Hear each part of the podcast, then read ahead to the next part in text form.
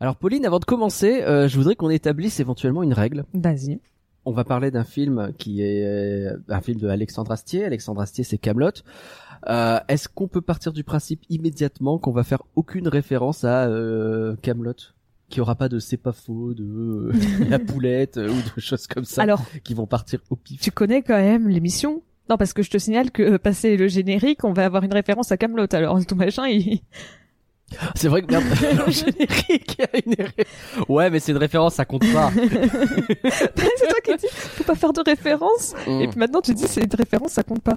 C'est vrai. Non, mais j'avoue le, le bon, ok, il y a le générique, mais non, mais en gros, voilà, on essaye de pas être lourdingue avec Camelot, on se le promet. Oui, C'est bon, promis juré. Cool. Allez, générique avec une référence à Camelot dedans. J'aimerais être un flan.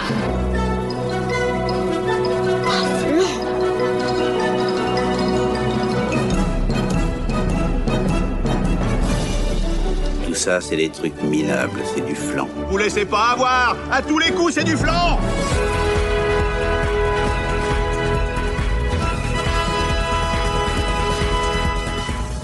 Faut l'animer, le podcast qui se taperait bien un bon gros sanglier. Bonjour Pauline, comment tu vas? Bonjour Nagla, ça va très bien, mais moi, euh, le sanglier, je vais peut-être le laisser Non, tranquille, quoi. Je sais pas, je sais pas, là, je, je sais peut-être euh, éventuellement, c'est euh, possible. Aujourd'hui, on a le plaisir de recevoir Vincent. Bonsoir. Bonsoir.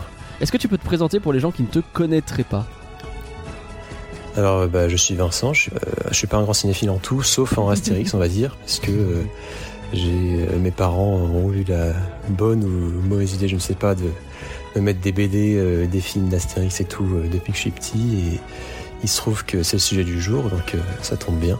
Ça tombait plutôt Je bien. pas, et je suis pas non plus expert en Astérix, mais bon, voilà. J'ai Mais vu ouais. deux trois trucs. Tu connais un peu quoi. Bah c'est Pauline qui a eu de toute façon l'excellente idée de t'inviter justement pour parler de Astérix. Et du coup on t'a proposé de choisir un film Astérix. Lequel as-tu choisi et pourquoi? J'ai choisi le dernier film d'animation, Astérix, le secret de la potion magique, Mhm. parce que euh, c'était mon celui qui est pour moi le plus mémorable de tous, euh, même si dans les très vieux des années 70, il y en a qui sont archi cultes. Euh, Celui-là, il est, enfin, il est plus récent, donc ce sera peut-être euh, plus frais dans la mémoire des gens et il est assez original et il y a des choses à dire dessus, je pense. Effectivement, on a plein de choses à raconter. Donc c'est parti pour Astérix, le secret de la potion magique. Euh, vous l'avez compris, euh, c'est un film Astérix. C'est un film d'Astier. donc, voilà. Oh. C'est pas une référence à Camelot, j'ai le droit. J'ai juste dit, euh, voilà, j'ai le droit. Pardon.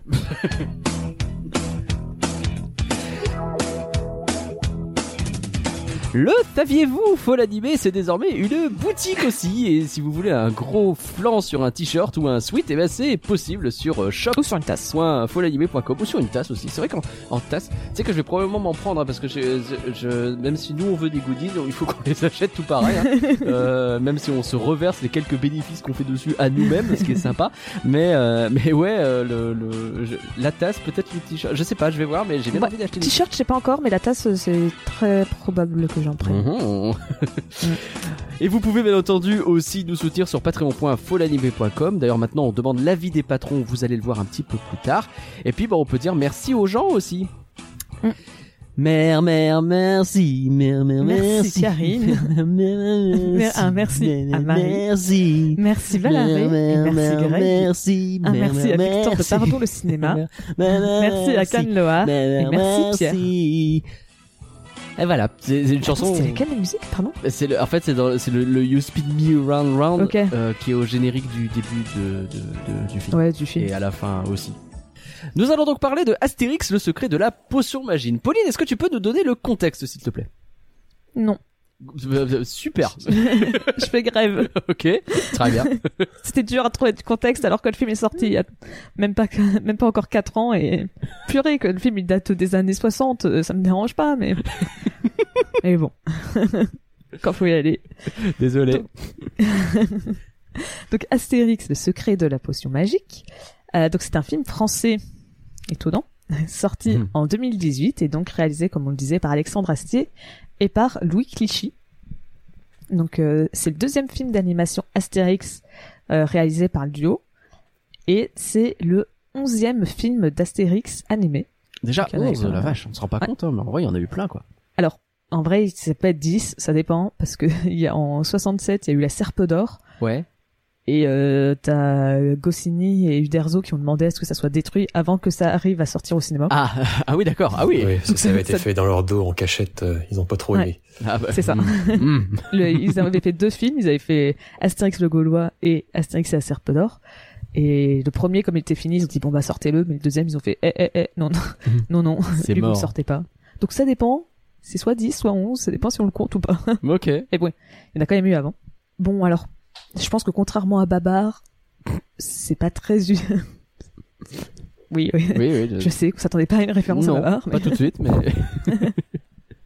mais c'est que justement par rapport à Babar qui est pas non plus très connu euh, sur sa jeunesse, je me suis dit que ça valait pas trop la peine de revenir sur Astérix. Tout le monde connaît la BD euh, et tout, donc euh, moi j'aime bien la BD quand il va sur la lune avec le capitaine Haddock.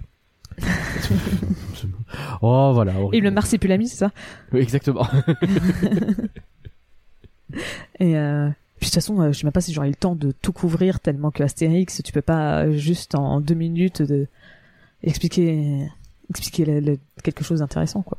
Bah, c'est- une très vieille BD. euh, Il y a il y a toutes des histoires en plus entre les deux créateurs. euh, Bah oui. ça a changé quand on a un qui a disparu, etc. Bon, Maintenant, c'est remplacé par même d'autres personnes. Bref. bien sûr.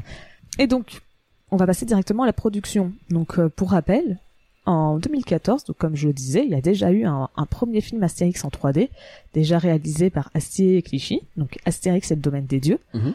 euh, et qui a eu un joli succès au box-office. Donc, euh, il a eu 3 millions d'entrées en France, ce qui fait à peu près un box-office, enfin non, ce qui fait un box-office de 33,9 millions de dollars. Donc en 2014, ça fait à peu près 27 millions d'euros. Ok, très propre. Donc euh, oui, c'est- très bien pour un pour Astérix qui euh, avait des... enfin après Astérix c'est toujours très bien vendu hein, mais Mm. celui-là a vraiment bien marché. Ça part pas du tout à l'international ce genre de film. Et bah si. Ah Ça part en Europe. Ça vise pas du tout. Ça, à la limite, ça va au Québec. Ok, oui, à la rigueur.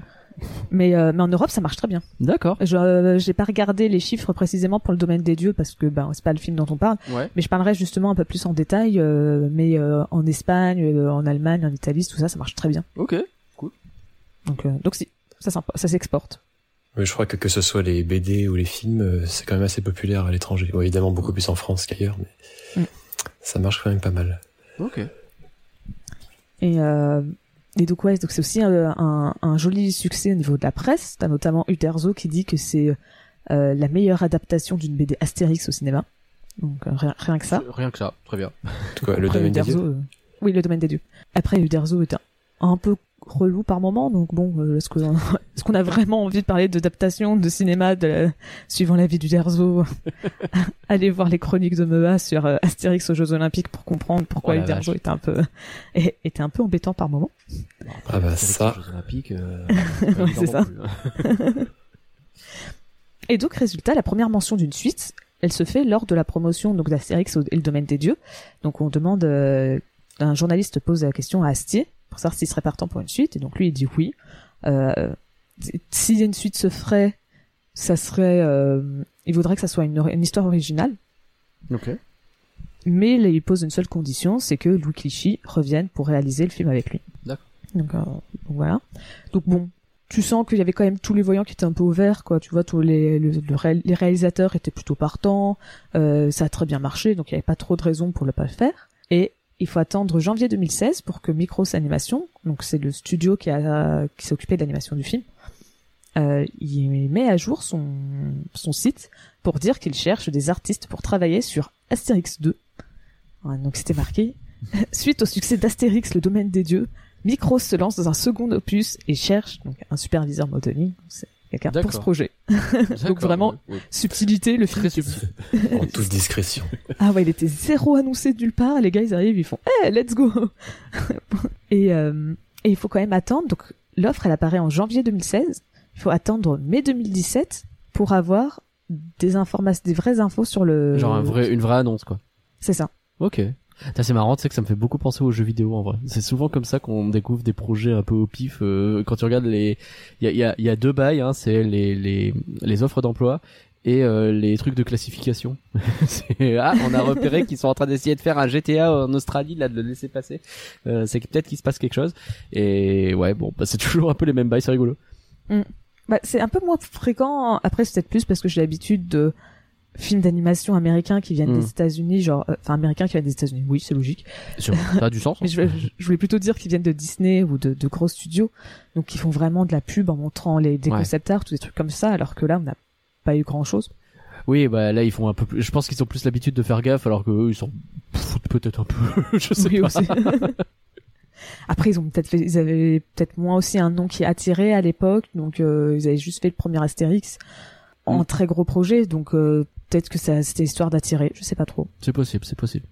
Et donc résultat, il faut attendre mai pour avoir donc des nouvelles infos. Donc à ce moment-là, on apprend le titre euh, du film, donc qui était déjà le secret de la potion magique, la date de sortie, donc euh, Noël 2018, et le synopsis du film. Donc euh, les producteurs, parce que c'était au moment où ils ont un peu commencé à vendre le film, et donc les producteurs sont exprimés en disant que c'était que, enfin en fait, ils ont profité du fait que ça soit une création originale pour faire un rapprochement avec les douze travaux d'Astérix, Ouais. parce que c'est le film animé ayant, rencontré le plus de succès. D'accord. Je ne savais pas. Je, je euh, savais pas non plus, mais je suis pas étonné parce qu'il est. Bah, il est très je- culte. Il est, ouais, il est souvent considéré comme. Il y a, il y a Cléopâtre aussi, mais le problème de Cléopâtre, c'est que depuis il y a eu un autre film qui fait qu'on on l'a un peu oublié l'ancien, même s'il est très bien aussi. Mais c'est vrai Après, que les les, les musiques 12 de Cléopâtre, euh, ils sont, elles sont Ah cultes. bah oui, bah c'est le pudding à arsenic qui vient de là notamment et entre Ou quand autres. Ouais, Petit les, Bateau. les douze travaux, les douze travaux, c'est la maison qui rend fou, euh, c'est Ouais. Iris, euh, C'est ça. c'est ce truc-là, c'est archi connu. Et donc, euh, donc c'est pour ça, ils ont voulu dire, bah voilà, à l'époque c'était le duo Goscinny Derzo qui avait fait leur euh, une histoire originale. Bah maintenant c'est euh, Astier et Clichy qui font aussi une histoire originale. Ah là là. Et voilà, c'est tout. Ah oui, effectivement. comme contexte quand je disais que c'était. c'est court, effectivement.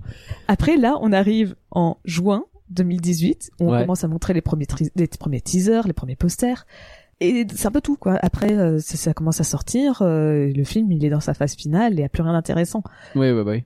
Et j'ai beau avoir regardé les making of, euh, les interviews. Alors bon, tout ce que je trouvais sur internet parce que j'ai pas le DVD, donc euh, c'est Hmm. c'est tout ce qui était dispo sur internet. Bah il y avait rien d'intéressant Ok. sur les trucs. Et en fait, ce que j'ai trouvé, c'est ce qui est arrivé après la sortie du film. D'accord. Et c'est un- une euh, convention slash salon qui s'appelle euh, les PIDS. Donc euh, c'était dans l'édition 2019. Donc ça veut dire Paris Ima- Image Digital Summit. D'accord. Rien à voir avec euh, les pizzas du coup. J'étais vraiment parti sur un bail très différent. Très bien. Bah, pas du tout. Enfin, moi, je dis PIDS, mais je sais que dans mon école, ils disent PIDS, donc euh, ça dépend. Ok.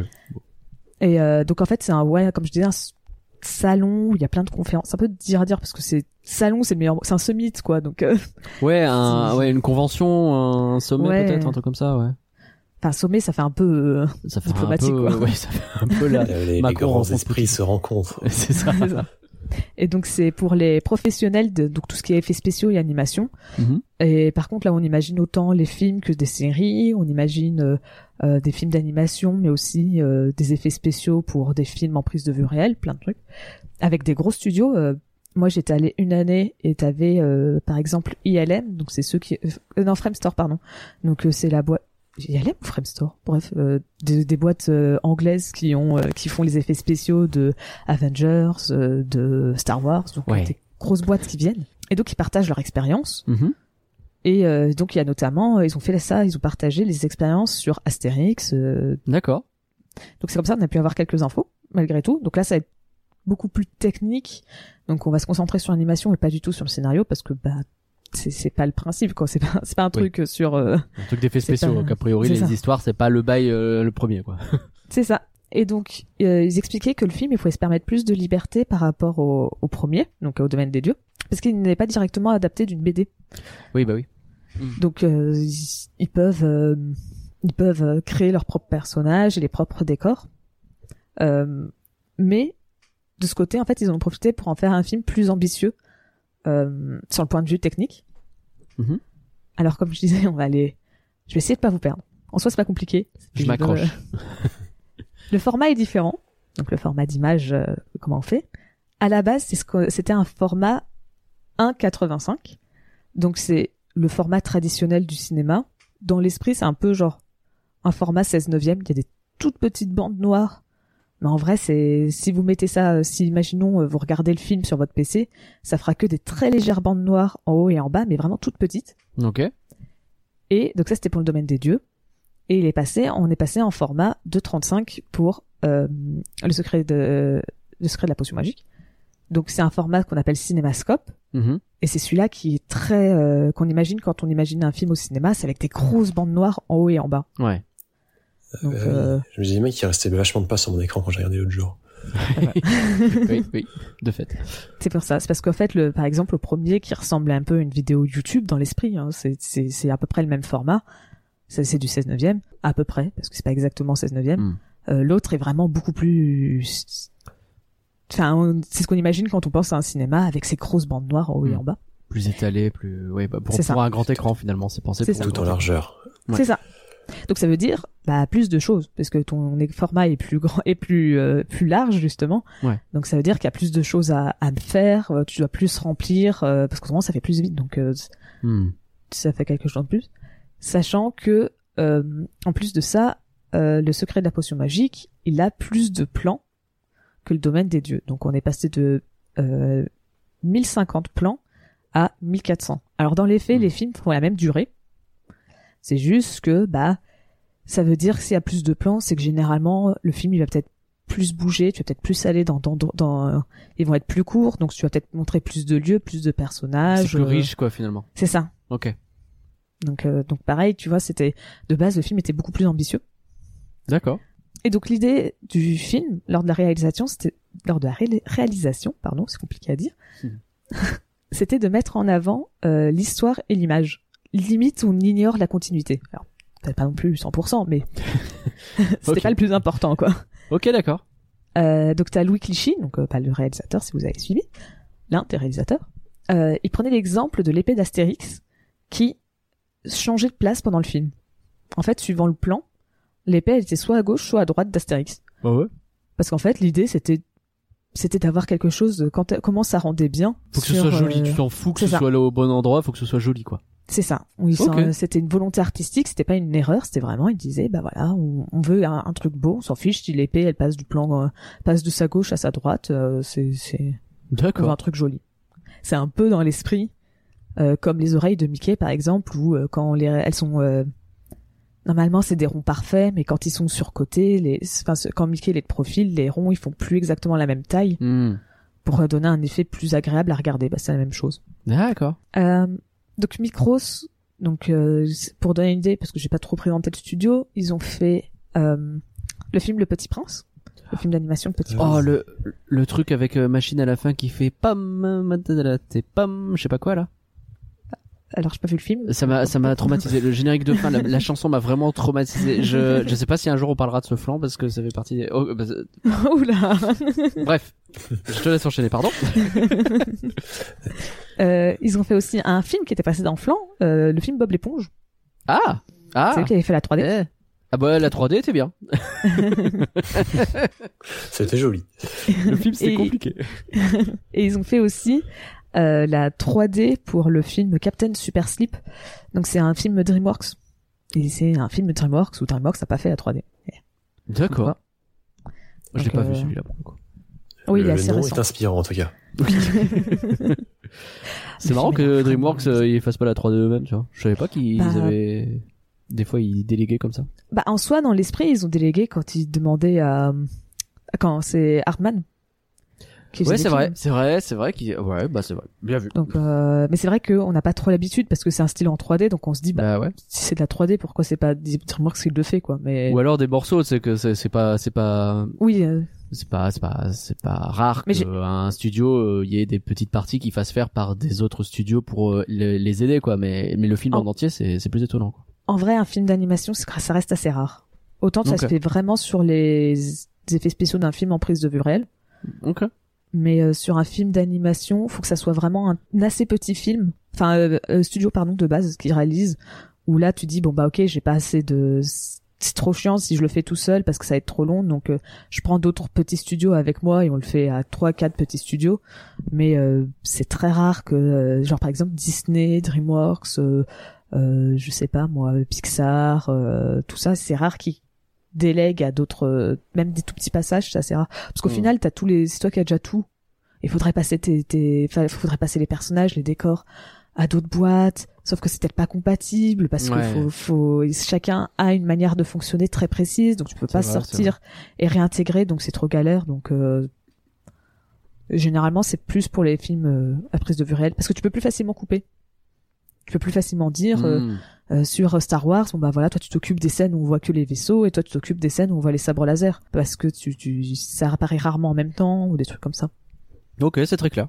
C'est très clair, ça a du sens. Et donc justement avec ces trois films, bah c'est qu'ils ont chacun leur propre style artistique. Tu vois, c'est par rapport à d'autres boîtes, ils ont pas de style artistique propre au studio. C'est vrai qu'ils sont partis dans. C'est vrai que le Petit Prince, il est très particulier lui aussi dans son genre. Mm. Comme Bah, style. même le même le film Bob l'éponge, tu compares tout ça au à Astérix, Ça a pas grand chose à voir, c'est vrai. c'est ça. Et en fait, ils, veulent s'adapter en fonction du film, en fonction du réalisateur, de- de- des envies. C'est marrant parce que c'est récent comme studio, hein. enfin, a priori. Oui, enfin, c'est effectivement, ils ont. Bah, il me semble bien que le domaine des dieux, c'est peut-être Le Petit Prince ou le domaine des dieux, l'un des tout premiers, l'un de leurs tout premiers films. Ouais. Mais c'est vrai que oui, ça fait 5-6 ans qu'ils commencent vraiment à grossir et à être importants. euh. Ok, ouais, c'est marrant. J'ai très hâte de voir ce qu'ils vont faire après, du coup. Bah, Peut-être on le saura dans le futur tout à l'heure. Alors, c'est pas d'eux que je parle dans le futur, tu Ah, vois. bon. Petit teaser. Bah, peut-être je le saurai pas. Et, euh, et donc ils expliquaient que pour essayer de retrouver l'effet 2D de la BD, alors ça paraît compliqué dit comme ça, je vous jure c'est pas compliqué. Les textures sont peintes à la main, donc euh, sur PC hein, bien évidemment. Donc les textures, bah faut imaginer que votre personnage normalement quand tu le fais, il est tout gris. Votre Astérix, euh, vous imaginez, il ressemble, il a la tête d'Astérix, mais il est tout gris. euh, euh, tu vois pas la différence entre. euh, C'est juste la forme, quoi. C'est. C'est ça. Hmm. Et donc, bah, c'est quelqu'un qui va lui dire, ok, bah faut que sa sa peau elle va être beige, euh, ses ses yeux vont être blancs avec. euh, il a les yeux bleus ou verts, marron? Je Marron, Astérix. J'ai aucune idée. Euh, oui, je Bref, crois. la, cou- la couleur des yeux d'Astérix, c'était fait. C'est- On croirait pas que c'était ça la première colle. Merde, j'ai jamais regardé, putain. Ou, euh, tu- donc ça, c'est tout ce qu'on appelle les textures. Donc c'est, faut imaginer si, pour faire une comparaison avec le dessin, parce que c'est plus simple, il y, en a un qui, celui qui fait la modélisation, c'est celui qui ferait l'équivalent de, de l'ancrage dans un dessin. Tu vois, il fait les, les Ouais. contours. Et bah la texture, c'est lui qui fait la peinture à l'intérieur, qui choisit la couleur. C'est ça. Tu vois, dans, dans Le l'esprit. coloriste, quoi, d'une certaine façon, c'est. C'est ça. un peu la même chose. Ok. dans l'esprit. Et donc, euh, par rapport à d'autres films, là, elles sont toutes faites euh, à la main, c'est que du dessin. Et euh, pareil, c'est un terme qui va faire peur. Les connaisseurs vont, vont faire ah oui. Je vais quand même utiliser le vrai terme que j'expliquerai après. Vas-y. Et ils ont utilisé très peu de displacement. Ah oui. non. je- C'était du bluff. Je me disais, merde, je suis seul à pas savoir ce que ça veut dire. Non, ça va. non, t'inquiète. oui, oui, de toute façon, je compte t'expliquer. C'est ce qu'on, c'est ce qui permet de faire du relief. Parce que normalement, bah, c'est, ta texture, elle est en 2D. Tu peux lui dire, imaginons, vous voulez faire une, un arbre, l'écorce. Bah, vous voyez, l'écorce, s'il y a des, des trucs en relief, quoi. C'est, je sais pas trop Hmm. comment dire. T'as les, t'as le, l'effet de, d'écorce de l'arbre. Oui, c'est pas lisse, euh, quoi. C'est ça. Hmm. Et oui, bah là, ils quand la lumière arrive dessus, ça fait pas euh, une C'est ça, lumière bah- toute plate. Quoi. Ouais, ça fait de, de des trucs, ça ressort, euh, de long, un tout petit peu d'ombre, des choses comme ça. Bah Mhm. ça, des fois, t'en fais un petit peu. Pour- Ouais, faut imaginer pour pareil pour les vêtements, euh, si tu veux faire de la laine, pour des tapis, tout ça, c'est plus simple de le faire directement dans la, la texture, donc dans la couleur, plutôt que t'amuser à faire euh, des petits euh, des petits euh, trucs pour Oui, l'écorce. euh, euh, sculpter orange, chaque tout ça, ouais. écorce de l'arbre, euh, c'est compliqué. C'est ça. Et eux, justement, ils ont décidé de très peu utiliser cet effet, ce qui fait que tout est lisse. Si tu compares un arbre dans Astérix, j'ai j'ai vraiment regardé quand j'ai vu ça, je fais ah oui c'est vrai. Et, et donc allée voir et tu vois que les arbres ils sont tout lisses, ils ont pas cet effet qui te donne l'impression que c'est bah, que Ok. c'est c'est l'écorce de l'arbre quoi. C'est c'est un peu tout lisse avec juste deux trois euh, traits histoire de te le Hmm. suggérer, mais c'est euh, ils utilisent très peu cet effet pour essayer de ressembler justement à du dessin parce que bah tu peux pas autant détailler dans un dessin en BD quoi, ce serait c'est impossible. sûr, sûr. Donc c'est pour ça. euh. Ah, c'est marrant, tiens, ça me fait. Ok, d'accord, bon, on va reparler de ça, du coup, c'est intéressant. Et sachant que ça ils l'ont pas dit dedans dans le contexte, mais c'est ce que j'ai cru reconnaître. Euh, je suis presque sûre à 95%. Parce que je peux pas dire 100% parce que je me laisse 5% de marge d'erreur, je suis gentil. que tous les effets euh, visuels, enfin effets spéciaux, on va dire, donc euh, flamme, eau, Ouais. c'est fait en 2D. Ah. retrouvé c'est- cette esthétique. euh, je me rappelle, il me semble en avoir parlé euh, quand je l'avais vu la première fois avec des amis qui bossaient justement en 3D et on était tous d'accord pour dire que c'était de la 2D.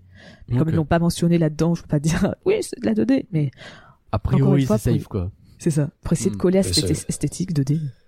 Surtout les flammes, je pense, ça se voit, ça Oui. se voit pas mal. et C'est vrai. Maintenant je pense. comme style. Mm. Après l'eau, c'est- ils en balancent un tout petit peu s'il y en a pas non plus. Non. Et, euh, et donc au final, le film a un budget de 33,7 millions d'euros. Ouais.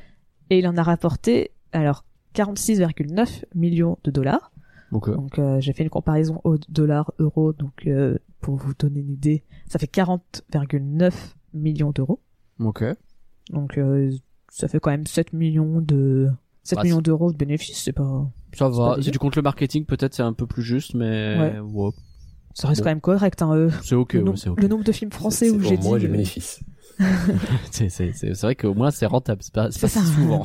Parce que euh, le nombre de fois où en France j'ai dit bah le film lui s'est cassé la gueule, il est pas du tout rentable. Tu fais C'est euh, ça. bon. Euh, sachant qu'en plus on est au-delà du premier, parce que le premier je vous rappelle qu'on était vers ces 27 millions d'euros. C'est vrai. Là on en est à 40,9 millions. Alors bon le budget est probablement pas le même, mais tu vois que il a quand même rapporté plus. Et bah comme on disait un petit peu à l'intro, en plus de bien marcher en France, où on est à 4 millions d'entrées à peu près, donc ça fait 1 million de plus que le domaine des lieux. Ok. Le film, il marche très bien à l'international. Donc, euh, surtout dans tout le reste de l'Europe. En Espagne, il est, j'ai vu qu'en Espagne, il marche très bien, par exemple. Ok. En tout, il fait presque, non, il fait plus, pardon, plus de 3 millions d'entrées dans tout le reste de l'Europe. Ah ouais, bah, c'est stylé. Donc, euh, il a presque autant, presque le, autant qu'en France. Bon, alors après, il faut imaginer que c'est, c'est la France versus tout le reste du, tout le Ouais, reste de l'Europe. c'est plus réparti forcément, mais c'est vachement bien. Mm. Donc, Donc euh, oui, le, film marche bien quand même à l'international. il y a une sacrée ambition, de rien. Le, le, le budget, il est pas dégueulasse. Hein. Et donc, euh, le, le film, il est nommé au César du meilleur film d'animation. Ouais. Mais il le perd. Parce Oh. que c'est c'est Didi à Paris qui l'a gagné. Donc c'était un film de Michel Oslo, donc euh, c'est probablement pour ça qu'il l'a perdu. On va pas se mentir. Que- Rien à voir avec le Pokémon, on est d'accord? Pokémon? Osley. Ah Parce que Oslo c'est un chat aussi tout court. Ah oui, c'est vrai. C'est une, c'est une espèce de chat. J'essaye des trucs, écoute. euh, Parce que moi à chaque fois que je vois ça, je pense au chat dans Minecraft. c'est vrai, c'est vrai, Pour une fois, c'est pas moi qui rêve de Pokémon. c'est vrai. c'est pas souvent. C'est vrai, j'étais surpris que Pauline ne comprenne Je pas. m'attendais pas à prendre un beat sur ce coup là, là vraiment, je suis très déçu. bah en fait, comme à chaque fois je voyais le chat de Minecraft, bah euh, quand tu m'as dit Pokémon, je fais mais quoi il me parle C'est- c'est- il est con lui ou quoi Et donc euh, sur Rotten Tomatoes, parce que ouais, même si c'est un film français, on a un Rotten Tomatoes. Ah Euh, nous avons 65% de- d'avis positifs de la part des critiques et 71 pour le public. ah, c'est plus partagé que j'aurais cru, tu vois. Surtout de critiques, hein, ils sont. Je critique, oui. ouais. Ok. Voilà. Bon. Merci Pauline pour ce beau contexte. Bah de rien. Finalement, c'était quand même vachement fourni, hein. T'as dit qu'il y avait rien, mais en vrai. Oui, bah en, vrai, je suis très contente d'être tombée sur l'article qui explique, c'est clair. qui, qui faisait un résumé de la conférence de Let's go du contenu. euh. Ah ouais, non mais c'était ouais. Non, ce que c'est vachement intéressant, c'est des trucs techniques parce que c'est assez particulier. Ouais, c'est vrai. Ouais. J'ai essayé quand même de, de rendre ça le plus facile à comprendre. Alors autant le format, comme c'est un peu visuel, ça va. Je, je sais pas si je pense que j'ai perdu des gens sur mon histoire d'écorce d'arbres et sur mes textures, c'est sûr. Je suis J'ai désolée. tout pigé, donc je pense que les gens ont tout pigé aussi, parce que en général, Au ça pire, se passe plutôt bien. J'essaierai peut-être de poster euh, des photos sur Twitter en... pour montrer la comparaison justement dans ce Ah que bah je avec plaisir, tiens, pourquoi pas.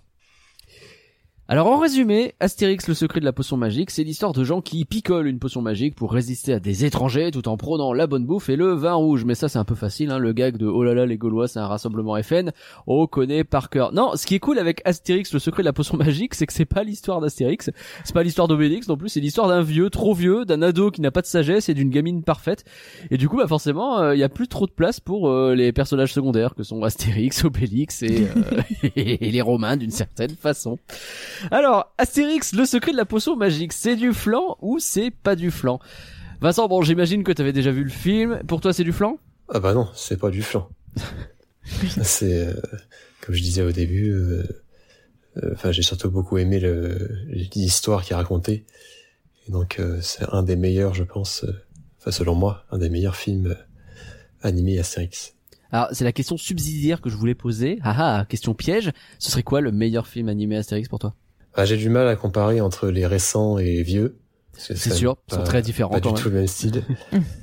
Mais euh, enfin, dans les récents, pour moi, c'est celui-là clairement, la, euh, le secret de la potion magique. Mais sinon, euh, il y a également le les douze travaux d'Astérix qui reste archi culte Hmm, et qui restera le plus culte, je pense. Je pense qu'on est tous assez d'accord sur les 12 travaux en termes de, Oui. de cultitude, en tout cas, il n'y a pas de doute. Pauline, est-ce que tu avais déjà vu le film? J'étais allée le voir avec une très grande partie de ma classe parce qu'un de Wow. mes profs a bossé sur le film. Oh. C'est vrai, stylé. Ouais. il nous avait Il donné. faisait quoi euh, il faisait la lumière. Ah. Bah, c'est Oh, qui- il avait fait son travail. ouais, il a fait plutôt du beau boulot, effectivement. euh, oui, oui. Mais donc, euh, donc résultat, on était allé le voir avec toute ma promo et sais, quand on a vu son nom à la fin, on a fait ouais, on l'applaudit. T'es pas là avec nous, hein, mais on l'a quand même applaudi en mode ouais. stylé. Donc oui, je l'avais vu. Alors du coup, de manière bien entendu complètement objective, c'est du flan ou c'est pas du flan? C'est pas du flan. Non? C'est pas mon film Astérix préféré. Ok. Ce serait quoi du coup? J'hésite entre les douze travaux parce que comme on dit, c'est le côté culte et tout. Ouais. Mais euh, pour rester dans les modernes, je pense quand même que je préfère le domaine des dieux Ok. au secret de la potion magique. Mais euh, C'est vrai, c'est vrai que c'était du lourd aussi quand même. Il était bien. En fait, je trouve que le domaine des dieux tient mieux sa promesse sur le long terme que le secret de la potion magique, qui a un petit passage où il casse, où il se casse la gueule. Donc voilà. Teaser, ok. teaser. Hmm, teasing. Et toi, Hmm. Nagla?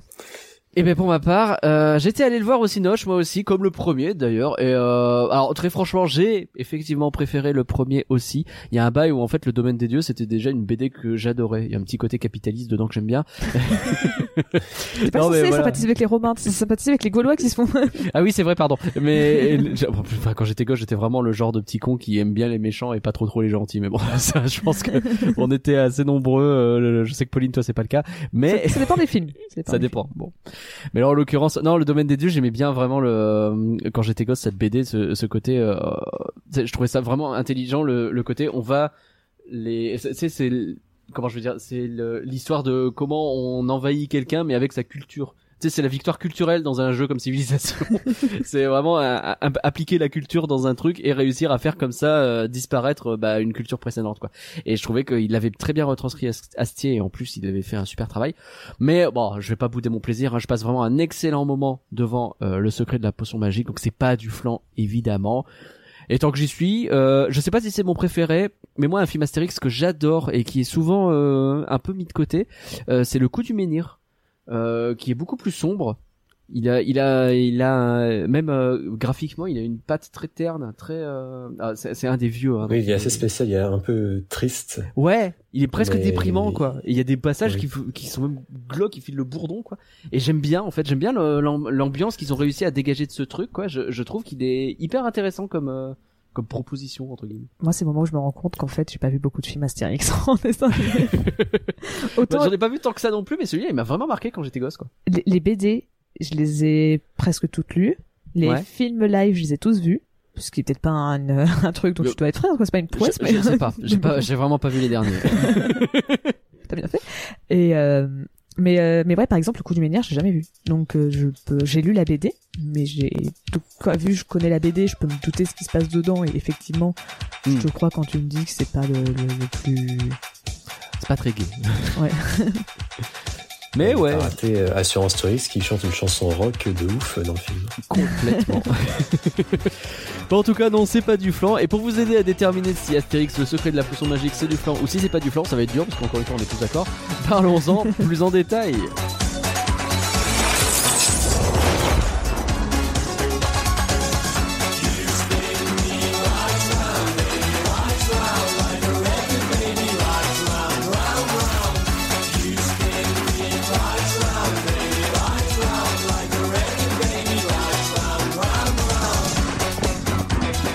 Alors du coup commençons par le générique parce que bah, je l'ai trouvé très rythmé et j'aime bien. Voilà le, le- justement la reprise là de You Speed Me Round One. Je trouve ça marche bien le, côté euh, le côté très rythmé.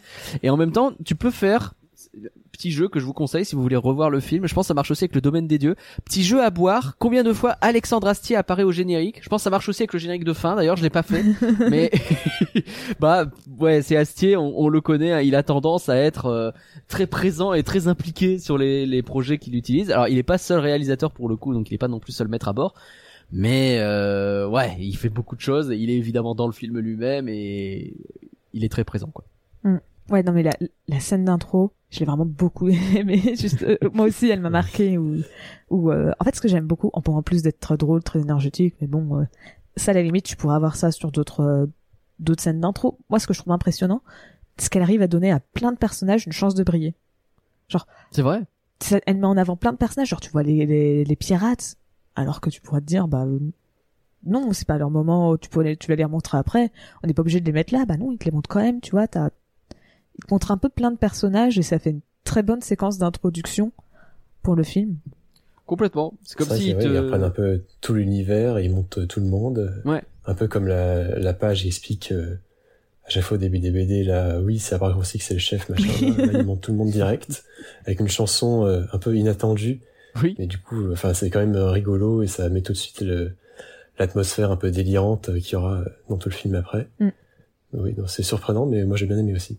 J'ai Et- même pas de ticket d'ailleurs sur le moment, mais ça fait plaisir de pas avoir. euh, alors en l'occurrence, euh, que ce soit Pierre Tchernia ou quelqu'un d'autre, mais qui refait le sempiternel. Euh, Oui. euh, En 50 avant Jésus-Christ. on en peut plus. hein. De toute façon, tu le fais bien. Non, il le fait, il le tient hyper bien le Pierre Tchernia. Je suis, il est Ah, là dans j'adore. Pierre Ah, c'est quelqu'un de formidable, hein. mais c'est vrai que ça fait du bien d'avoir une intro un peu différente, hein, parce qu'on en peut plus. hein. En Justement, même temps, il aurait du mal à faire l'intro parce qu'il est euh, bon. Et oui, bah, ça aurait pu être quelqu'un d'autre, mais eh oui. justement, effectivement, je l'avais noté. Résultat, on enlève le célèbre. Nous sommes dans 50 et c'est pas plus mal. ce que j'ai noté. Eh ouais. Parce que, enfin, ça, c'est, on l'aime bien, on le connaît, c'est culte, mais commencer par autre chose. Surtout qu'en plus, alors ça fait un moment que j'ai pas vu le domaine de- des dieux, mais ça a dû certainement commencer par ça pour le domaine des dieux. C'est vrai que je me souviens plus. De mémoire, oui. Donc ils se sont dit, ouais, flemme de le ressortir accord pour un de nos films. On... En plus, c'est une création originale, on peut se permettre de mettre autre chose et, et c'est une bonne idée, quoi. ouais, parce que- carrément, carrément. Ouais, ça part sur une ambiance différente, quoi. Mm. Avant, c'était euh, plan euh, large de la forêt euh, tranquille, euh, en 50 avant Jésus-Christ, et le village qui apparaît au fond, là, ça, là, ça change. Ouais, même des fois, c'est euh, la, la carte, euh, ils te La ressortent carte, la ouais. carte, hein, Mm. où ils te mettent les, les camps qui apparaissent un par Oui. un en disant pouf, pif. Ah, mais Et des fois, c'était pas Style Bertrand. Eh, C'est vrai. C'est vrai qu'il y a eu aussi. Du coup, on entre très vite dans le vif du sujet et euh, bah, dès le départ, grâce à ce truc très rythmé, on se rend bien compte qu'il y a une animation qui est très cartoon et qui fonctionne très très bien. Il Mm. s'amuse beaucoup à jouer avec le rythme euh, de l'animation. Il y a des fois où c'est très saccadé justement pour euh, faire ressortir les ressorts comiques. Euh, bah c'est c'est pro, il y a rien à redire. hein. C'est vraiment très très réussi. Hein. Je- Oui. J'ai vu aucune Oui. fausse note, euh, aucun faux mouvement, aucune chose euh, qui me semblait euh, bizarre. J'ai noté que les hum, les visages étaient extrêmement réussis parce que ça c'est quelque chose qui euh, arrive à renforcer tous les gags, hein, c'est très classique. hein.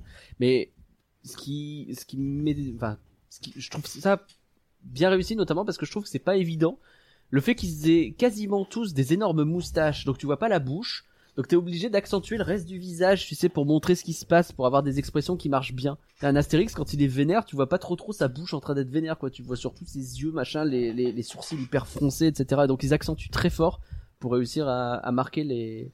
Et même panoramique, ça, enfin, ça- ça- Oui. c'est vraiment, il y a que ses yeux qui parlent, quoi. C'est Oui, bah le tu sens, Covid avant l'heure. tu sens qu'en fait, c'est euh, quelque chose qui a été fait pour la BD à la base, des designs de BD. Parce que tu vois, pour la BD, c'est chiant de dessiner la bouche et tout. Hmm. Donc let's go, tu dessines des moustaches. Et t'as pas besoin de faire trop la bouche à chaque fois quand tu dois reproduire les personnages. Sauf que bah pour la 3D, c'est l'inverse. Tu fais, oh, ouais, c'est chiant. Et donc effectivement, embêté, ouais. ils ont dû trouver d'autres solutions et ça marche très bien. D'ailleurs, j'avais Ouais, c'est vraiment fidèle à, à la BD, je trouve. Ça doit aussi, surtout euh, sur les cheveux, Mm. Ouais. qui sont pas très réalistes du coup, mais qui reprennent vraiment les traits euh, qu'on voit dans les BD. Oui, bah justement, ils ont dit que ils voulaient pas faire des cheveux très réalistes, ils voulaient pas faire des. Bah c'est ça en fait, leur objectif c'est pas de reproduire des cheveux qu'on pouvait voir euh, dans la vraie vie, c'était de faire quelque chose cartoon euh, comme ça justement, et que euh, pour euh, mince pardon, je sais plus son nom, euh, la petite fille, euh, Pectine. Pectine. Pectine, oui. J'avais un doute, euh, j'avais bien le nom, mais j'avais un, un doute, donc je me suis dit, mais non, c'est pas ça, si. donc si Pectine, euh, c'est... Il t'expliquait qu'en fait, ils lui ont fait un peu des cheveux ébouriffés qui partent dans tous les sens, parce que euh, il trouvait que s'il lui faisait une coupe un peu trop classique, on va dire, ça faisait trop Disney. Et donc eux, ils ont fait, ouais, on va lui faire des cheveux qui partent dans tous les sens. Bah, ça colle bien avec une petite gauloise qui court dans tous les sens et qui de toute façon a pas l'air de, de vouloir trop trop euh, prendre soin de ses cheveux. hein. Oui, c'est ça. pas trop l'ambiance. hein. Au niveau du design, alors euh, c'est- facile, hein, c'est de la BD mais en 3D. Genre vraiment, je revois les BD que j'adorais lire étant gosse. Hein. Quand je regarde ce film, ça pour le coup, euh, t'en as parlé, euh, t'en as parlé Vincent. C'est une vraie réussite parce que euh, je sais qu'à l'époque, euh, quand ils avaient annoncé un film 3D, euh, enfin en CGI sur sur sur Astérix, t'as tout de suite cette crainte de qu'est-ce que ça va donner en 3D parce que bon, on a eu des des choses, hein, voilà, plus ou moins réussies. On parle, on pense au Schtroumpf. Bon, et mais mais ouais, alors là vraiment, j'avais l'impression de revoir ces BD, quoi. C'est les BD, mais elles sont en, en mouvement, elles sont en 3D. T'as des clins d'œil euh, visuels. En fait, tout, tout te rappelle le design des costumes, la palette de couleurs. euh, tout me ramène à la BD, quoi. Oui, oui, mais Oui, c'est super. C'est... Vas-y, vas-y. Merci. Euh, même moi, ce que je trouve, enfin, c'est que même les personnages qui sont pas dans le- de la BD, ça passe tout, ça marche tout aussi bien. Tu, tu pourrais les imaginer, peut-être pas tous à 100%, peut-être Téléphérix, peut-être pas. J'ai un peu de mal à l'imaginer en, en 2D dans la BD. C'est pas, ça veut pas dire que c'est dérangeant ou que ils sont, ils sont, son design ne marche pas dans l'univers. Hein. C'est que juste, j'arrive pas à l'imaginer à quoi il ressemblerait dans la BD. Mais, euh, Mm. mais euh, je trouve que la plupart des personnages, euh, tu pourrais les imaginer, bah voilà, euh, sur un dessin, même si ça vient pas de du Derzo ou d'un autre euh, des nouveaux dessinateurs, tu vois, j'arrive vraiment à imaginer ça dans la BD qui vient d'origine, même si ça a été créé spécialement pour le film. Complètement. Tiens, Oui, vraiment un, un vrai travail pour être fidèle euh, au style de la BD. Et il y a aussi pas mal de, dans- de moments où on voit des paysages qui sont vraiment super jolis, je trouve. on- ça fait vraiment dessin. Euh, Ouais. Genre quand ils sont dans les montagnes et tout, on voit le grand paysage avec les, les sapins, les montagnes. ça- Enfin, visuellement, euh, le, le film est vraiment, vraiment beau. Le film est magnifique visuellement, ça, il y a, y, a, y, a, y a vraiment pas à dire. Euh, sur les paysages, puisqu'on on en parle, euh, sur les décors en règle générale, je suis d'accord, c'est très joli, qu'il y a des très jolis paysages, etc. Je trouve peut-être un poil plat. Et c'est pour ça que je, je, je rebondissais tout à l'heure sur ce que tu disais sur les écorces d'arbres, etc., qu'ils ont voulu faire justement un effet plat. Et c'est vrai que je vais pas dire que ça va choquer, mais il y a des moments où effectivement je trouve que ça manque peut-être un tout petit peu de, de, de, de, de folie et que c'est un peu, je sais pas, un peu simple. Alors je me dis que euh, est-ce que c'est moi qui chipote ou pas, je ne sais pas. C'est vrai que c'est pas, c'est pas plus élaboré que ça. euh, Il y, a, il y a le principal, mais il y a pas non plus euh, 18 000 flori- fioritures partout. C'est un peu ça. Et mais après, maintenant que je comprends que c'est aussi pour se rapprocher de la BD, je trouve ça pas si con. Il y a un autre truc qui me gêne un petit peu plus, c'est que je les trouve un peu monotones. Et ça, je trouve ça dommage parce qu'ils visitent plein d'endroits différents. Mais en fait, j'ai pas l'impression de visiter beaucoup d'endroits différents. De temps en temps, t'as une montagne, des choses comme ça, mais t'as la forêt aussi. Mais en vrai, là, ils passent dans 18 villages et ils se ressemblent un peu tous. Et je trouve ça dommage. Après, euh, c'est toujours pareil, hein, il faut que tu puisses mettre euh, ton budget là où tu peux, hein, c'est pas évident. Mais ouais, tu sais, ce, ce côté, j'ai l'impression que dans le, j'ai l'impression de pas avoir voyagé autant que ce que le film me dit que j'ai voyagé. Et bah, c'est con quoi. Oui, c'est vrai que c'est plus les personnages qui vont être vraiment différents que les décors en eux-mêmes. Tu vois, c'est tout le temps un peu le même visa- euh, visage, non, village, justement. c'est le même village, mais pas le même visage. C'est exactement ça. Non, c'est ça, je, je suis d'accord. En fait, sur le coup, ça m'avait pas choqué, mais maintenant que tu me fais la remarque, je me dis, effectivement, genre le village de celui qui est censé être, euh, je sais plus le nom, de hum, celui qui dit, mais non, je suis pas romain, alors qu'en fait, il a tout d'un, tout Oui. son truc.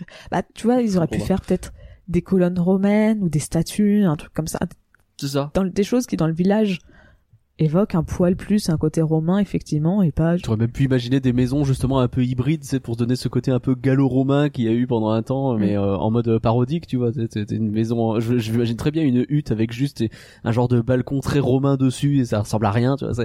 Oui ou une maison avec oh. le toit en chaume mais t'as vraiment les colonnes euh, gravées à Ouais. l'entrée euh. grave. Ça aurait pu être très drôle, hein, en Bah, vrai. mais- après, ce, ce village-là, c'est, il était déjà présent dans une BD, le combat des chefs.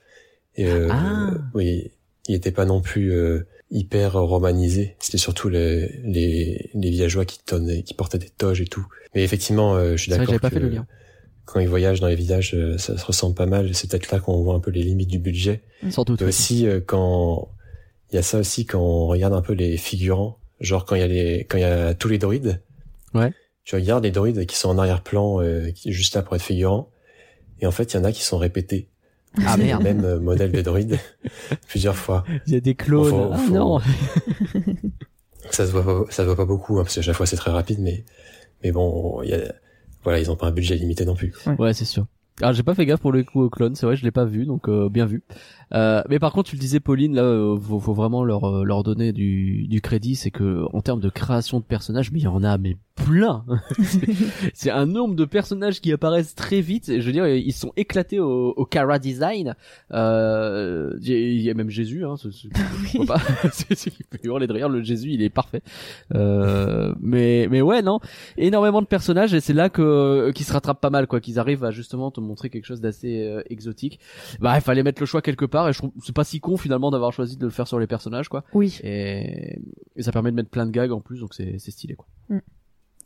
Puis un, un autre truc aussi que je trouve vraiment sympa, c'est qu'ils ont, tu vois, pour la scène où ils, ils visitent euh, tous les différents villages, ben, ils ont essayé de, ils ont utilisé plusieurs styles d'animation, enfin même tout le long du film, ils ont utilisé différents styles d'animation pour euh, justement éviter que ça soit un peu trop monotone. Enfin, en soi, ça, euh, ton média est pas obligé, enfin, ton film est pas obligé de changer de média pour que ça soit euh, chiant, enfin pour qu'il ne soit pas chiant, mais euh, mais euh, le tu vois le, le flashback de Panoramix euh, et Sulfurix qui est dessiné en 2D Il est trop stylé le dessin d'ailleurs, stylé. espèce de truc avec juste des traits de vitesse là, de, Mm. de mouvement.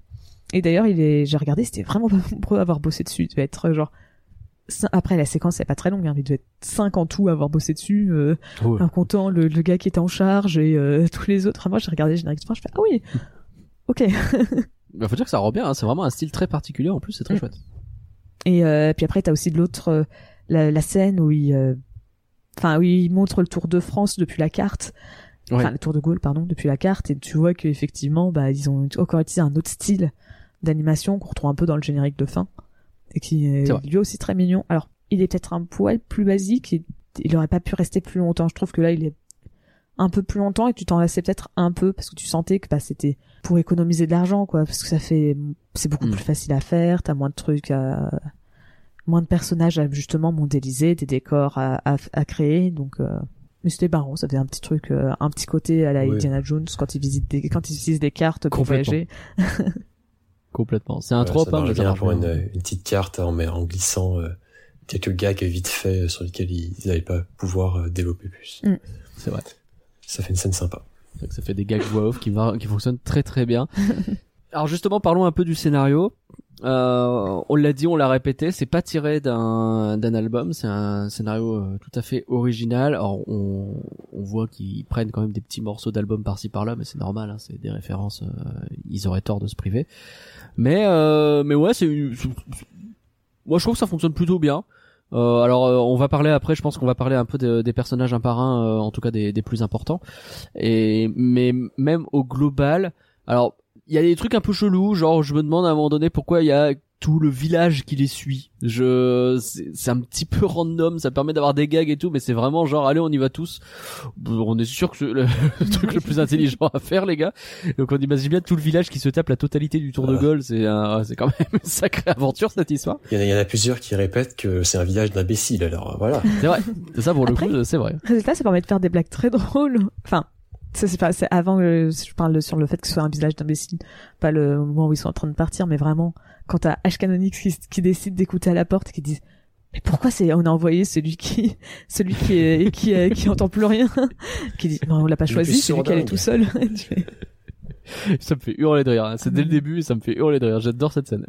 C'est vraiment le village d'imbéciles Mais globalement, les gens sont un peu cons dans cet univers. On va pas se le cacher. Euh, Alors, c'est- un grand monde qui est hyper intelligent. Je sais pas si c'est parce que c'est un peu un trope aussi de d'Astier parce que bah dans Camelot il a tendance à, à écrire surtout des personnages débiles avec quel- quelqu'un de, de de sérieux quoi. Ouais. Mais euh, c'est vrai que après il les fait bien les débiles donc. euh, Ah bah ça marche bien. C'est marrant. donc, euh, ça marche très très bien. C'est vrai que je trouve qu'il a pas mal forcé le trait sur le, la, la stupidité parfois des personnages, surtout sur Obélix, qui est vraiment très très con dans ce film, alors que d'habitude il est un peu moins débile peut-être.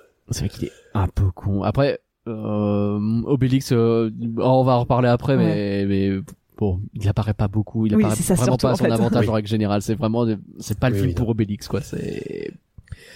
Mais du coup, ouais, Pauline, tu disais qu'il y avait un truc dans le dans l'histoire que qui t'avait perdu au milieu?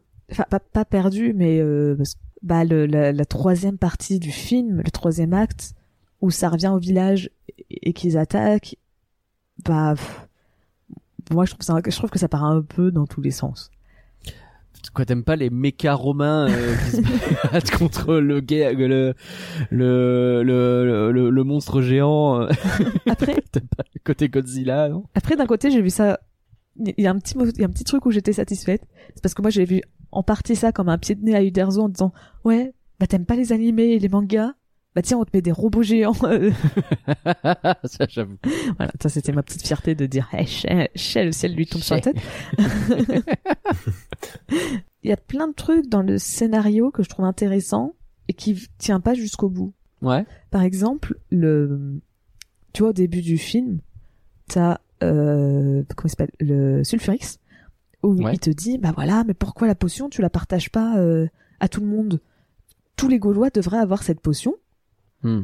Et euh, d'ailleurs, c'est même justement ce que t'as Astier, c'est l'une des ra- l'un des rares trucs qu'il dit dans le making of, c'est ah oui, bah on se posait, euh, des fois on se pose ce genre de questions quand on lit les BD, et j'avais envie d'y répondre. Sauf que pour moi, il y a pas répondu. Je réponds pas. ouais, Parce que-. Parce qu'il dit, euh, ouais, ça, ça devrait être partagé à tout le monde, et t'as Panoramix qui dit rien. Et Mm. après, en fait, ça se transforme sur lui qui vend la potion aux Romains. Et puis après, quand il a la potion, enfin, quand il a, c'est pas la potion magique qu'il a, mais quand il a une potion qui le rend puissant, euh, il il l'utilise pour attaquer tout le monde. Et tu sais pas trop ce qu'il veut faire. En fait, je trouvais que le de base, c'était un personnage, un méchant qui était super intéressant. Parce que je comprenais ses motivations. Je disais, mais oui, mais je comprends. Moi, je le comprends pourquoi il, qu'il, soit pas content Mm. que Panoramix partage ça à un village de 40 et pas à toute la Gaule, alors que la Gaule aurait pu Ouais. effectivement bah, se défendre des Romains et, euh, et, et virer les Romains.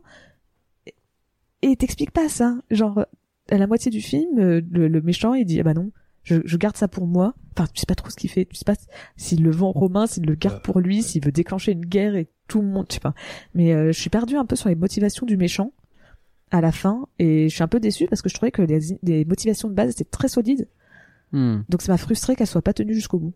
Bah, J'ai l'impression que c'était sa motivation euh, un peu originelle, mais que c'est euh, effacé par euh, la vengeance qu'il va avoir sur Panoramix, je pense. Ouais. Donc euh, au, au final, il est, il est sérieux, il est, il dit cette histoire de- d'égalité euh, de tous les Gaulois, mais euh, il n'arrive pas à, à ne pas euh, vouloir rager contre ce bon vieux Panoramix.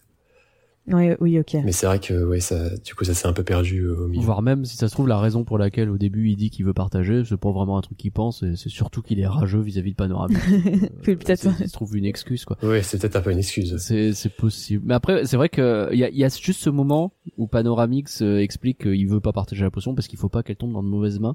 Donc j'imagine que l'idée d'Astier, euh, c'est bah on va montrer ce qui se passe quand effectivement on donne la potion aux mauvaises personnes et euh, bah montrer que euh, Téléphérix il est pas complètement fiable et que même Sulfurix il est euh, il pète un câble assez vite avec ce, ce, ce côté un peu euh, un peu efficace hein, sur un vilain quand euh, tu fais un vilain qui est un peu ambigu parce que bon il est vilain tout le long Oui. mais tu peux aussi lui donner des tu, tu lui donnes suffisamment d'humanité je suis d'accord avec toi c'est un très bon vilain autant en parler hein. parce qu'il est marrant il est flippant il fait les deux il a vraiment euh, sa démo là face au jeune druide roux il fait il fait des trucs qui sont vraiment stylés. Le jeune druide roux. Téléphérix. j'ai noté ça au moment où j'avais pas noté encore son nom. Là maintenant ça y est je retiens. Mais mais ouais c'est stylé et euh, et même il y a il y a tout il y a tous des moments de de mise en scène euh, du euh, quand il, il y a le sénateur qui fait genre avec le cœur des Romains derrière pour chanter etc il y a plein de moments très fun et en même temps où tu vois que le gars il est intelligent pour mettre en place des trucs comme ça quoi. Et et à un moment donné vers la fin il, il devient monstrueux en fait. C'est ce fameux euh, trope entre guillemets de je vais boire la potion euh, un peu pété ça me permet de devenir géant. En plus je commence à avoir des traits qui sont plus humains du tout. Et à ce moment-là ça devient juste un, un méchant quoi de type méchant. Oui. C'est tout pas plus. Et donc ouais tu perds euh, toutes les motivations qu'il y avait derrière toutes les questions que tu pouvais avoir derrière ça disparaît au profit de bah non juste, finalement c'est juste un méchant qu'il faut battre c'est un peu dommage mais bon c'est aussi une façon euh, bah, efficace de créer un méchant à la fin de créer un combat final un peu épique avec des méca romains je crois que t'aimes pas Mais euh, Mais mais ouais, t'as raison. Et, et c'est pas évident de tenir. euh, C'est vrai que je suis d'accord. La question sur le, le coût de la potion, j'aurais bien aimé avoir une, une réponse un peu plus. C'est que justement à un moment donné, Panoramix ils doutent et qu'ils se disent tiens ben ouais effectivement, on va ouvrir la potion à plus de gens et que et qu'on se rende compte peut-être des conséquences néfastes. J'aurais trouvé ça un peu cool. Oui, moi, c'est- C'est vrai que Panoramix, il a son idée au début et il reste dessus euh, vraiment tout le long. Il a son côté un peu grognon vieux con. Hein. Celui qui est celui qui est vraiment dans le doute, c'est Astérix pour le coup. euh. C'est vrai.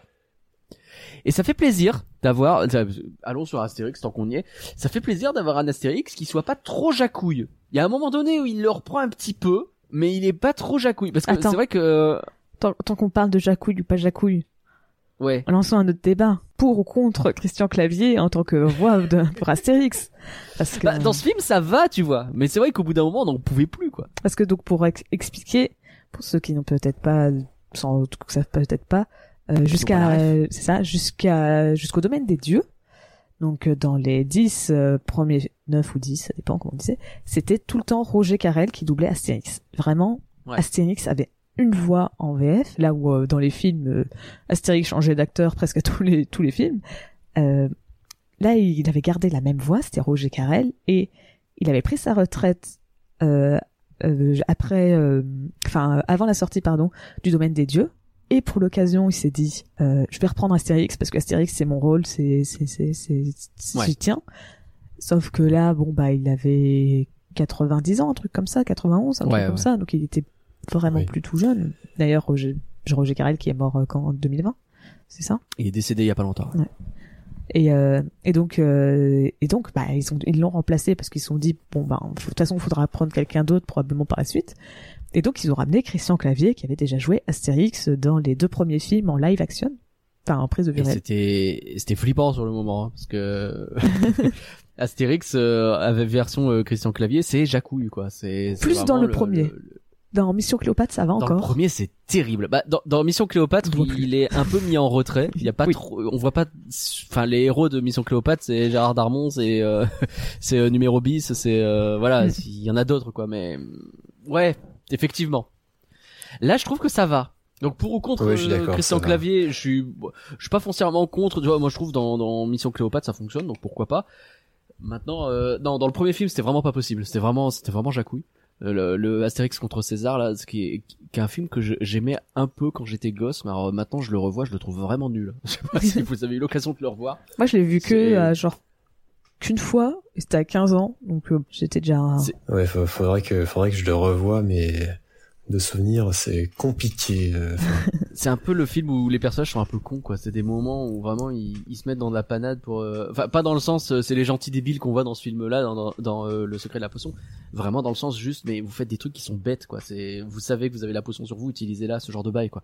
Et hum, hum, Alors que moi, parce qu'après on va probablement partir sur autre chose, bah, Christian Clavier, c'est... bah, t'aimes pas. C'est pas que, je- c'est pas que je- Même là, c'est pas que j'aime pas, c'est que j'ai vraiment eu du mal à m'y mettre.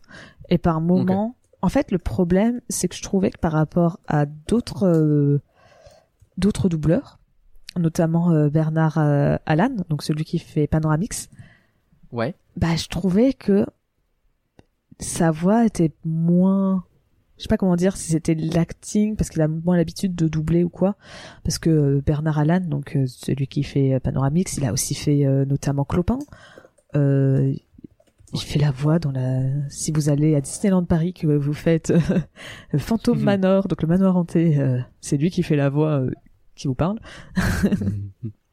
Stylé quand même. c'est très précis. Rôle qu'il a repris dans les Muppets, dans la, dans la Ah. Muppets sur les maisons hantées. Voilà, je peux pas, je peux parler des Muppets, je suis contente. Le kin que Pauline est pleine. Fait. On a déjà parlé de Star Wars, c'est bon, on peut pas. je, euh, je te le laisse. Aucun problème. Euh, Moi, c'est bon, on a parlé d'Astérix. Ah, bien vu. et, euh, et donc tu vois, c'est c'est quelqu'un qui a l'habitude de faire, il fait plein de voix, euh, il a vraiment l'habitude du doublage. Et je trouve que par moment, clavier, bah, il- je, je sais pas, je pourrais pas trop te dire. Je sais pas si c'est juste parce que je reconnais la voix et que donc dans ma tête je me dis ah, ça marche moins bien. Hmm. Ou si c'est parce que effectivement il a moins d'expérience ou quoi, mais à deux trois moments je trouvais que ça marche pas tout le temps super bien. Ou genre en fait quand il parlait vraiment avec, quand il parle à Obélix ou Vresse ça va, mais quand il parle à Panoramix, bah, j'ai l'impression qu'il met moins, peut-être pas moins d'émotion, mais qu'il y a un, un truc qui fait que, je sais pas. Je sais pas si on lui demande de se retenir ou s'il se retient naturellement parce que peut-être qu'il sait qu'il doit pas faire jacouille, mais Peut-être. qu'il a tendance à le faire. Ouais. Mais c'est peut-être ça, hein, mais, Oui, mais c'est pas j'ai- possible. j'ai effectivement l'impression que des fois il se retient, ouais.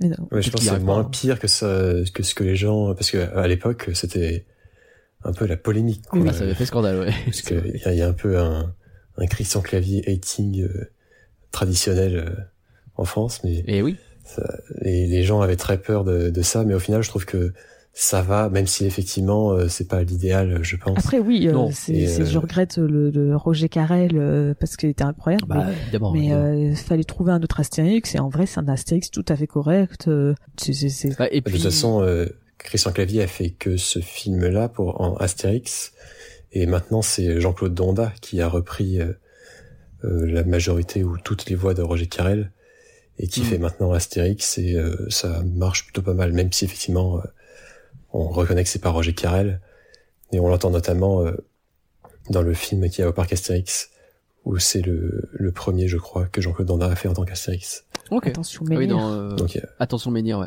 Une Voilà. excellente attraction d'ailleurs, on vous la recommande. Mais il a fait quoi depuis? Pas, Parce que autant il a fait Attention Menhir, mais euh, c'est sorti en 2019, il y a rien eu de Astérix depuis ici? En Astérix, je regarde et en fait, il y a eu des jeux vidéo. Ah oui, Ah. c'est vrai. C'est vrai, c'est vrai, il y a eu un jeu, par longtemps. Mais sinon, il y a eu que, il y a pas eu de vrai film euh, Oui. de long métrage, quoi. Bah écoute, on va voir s'il s'y met. Euh, mais ouais, ouais, ouais, bon.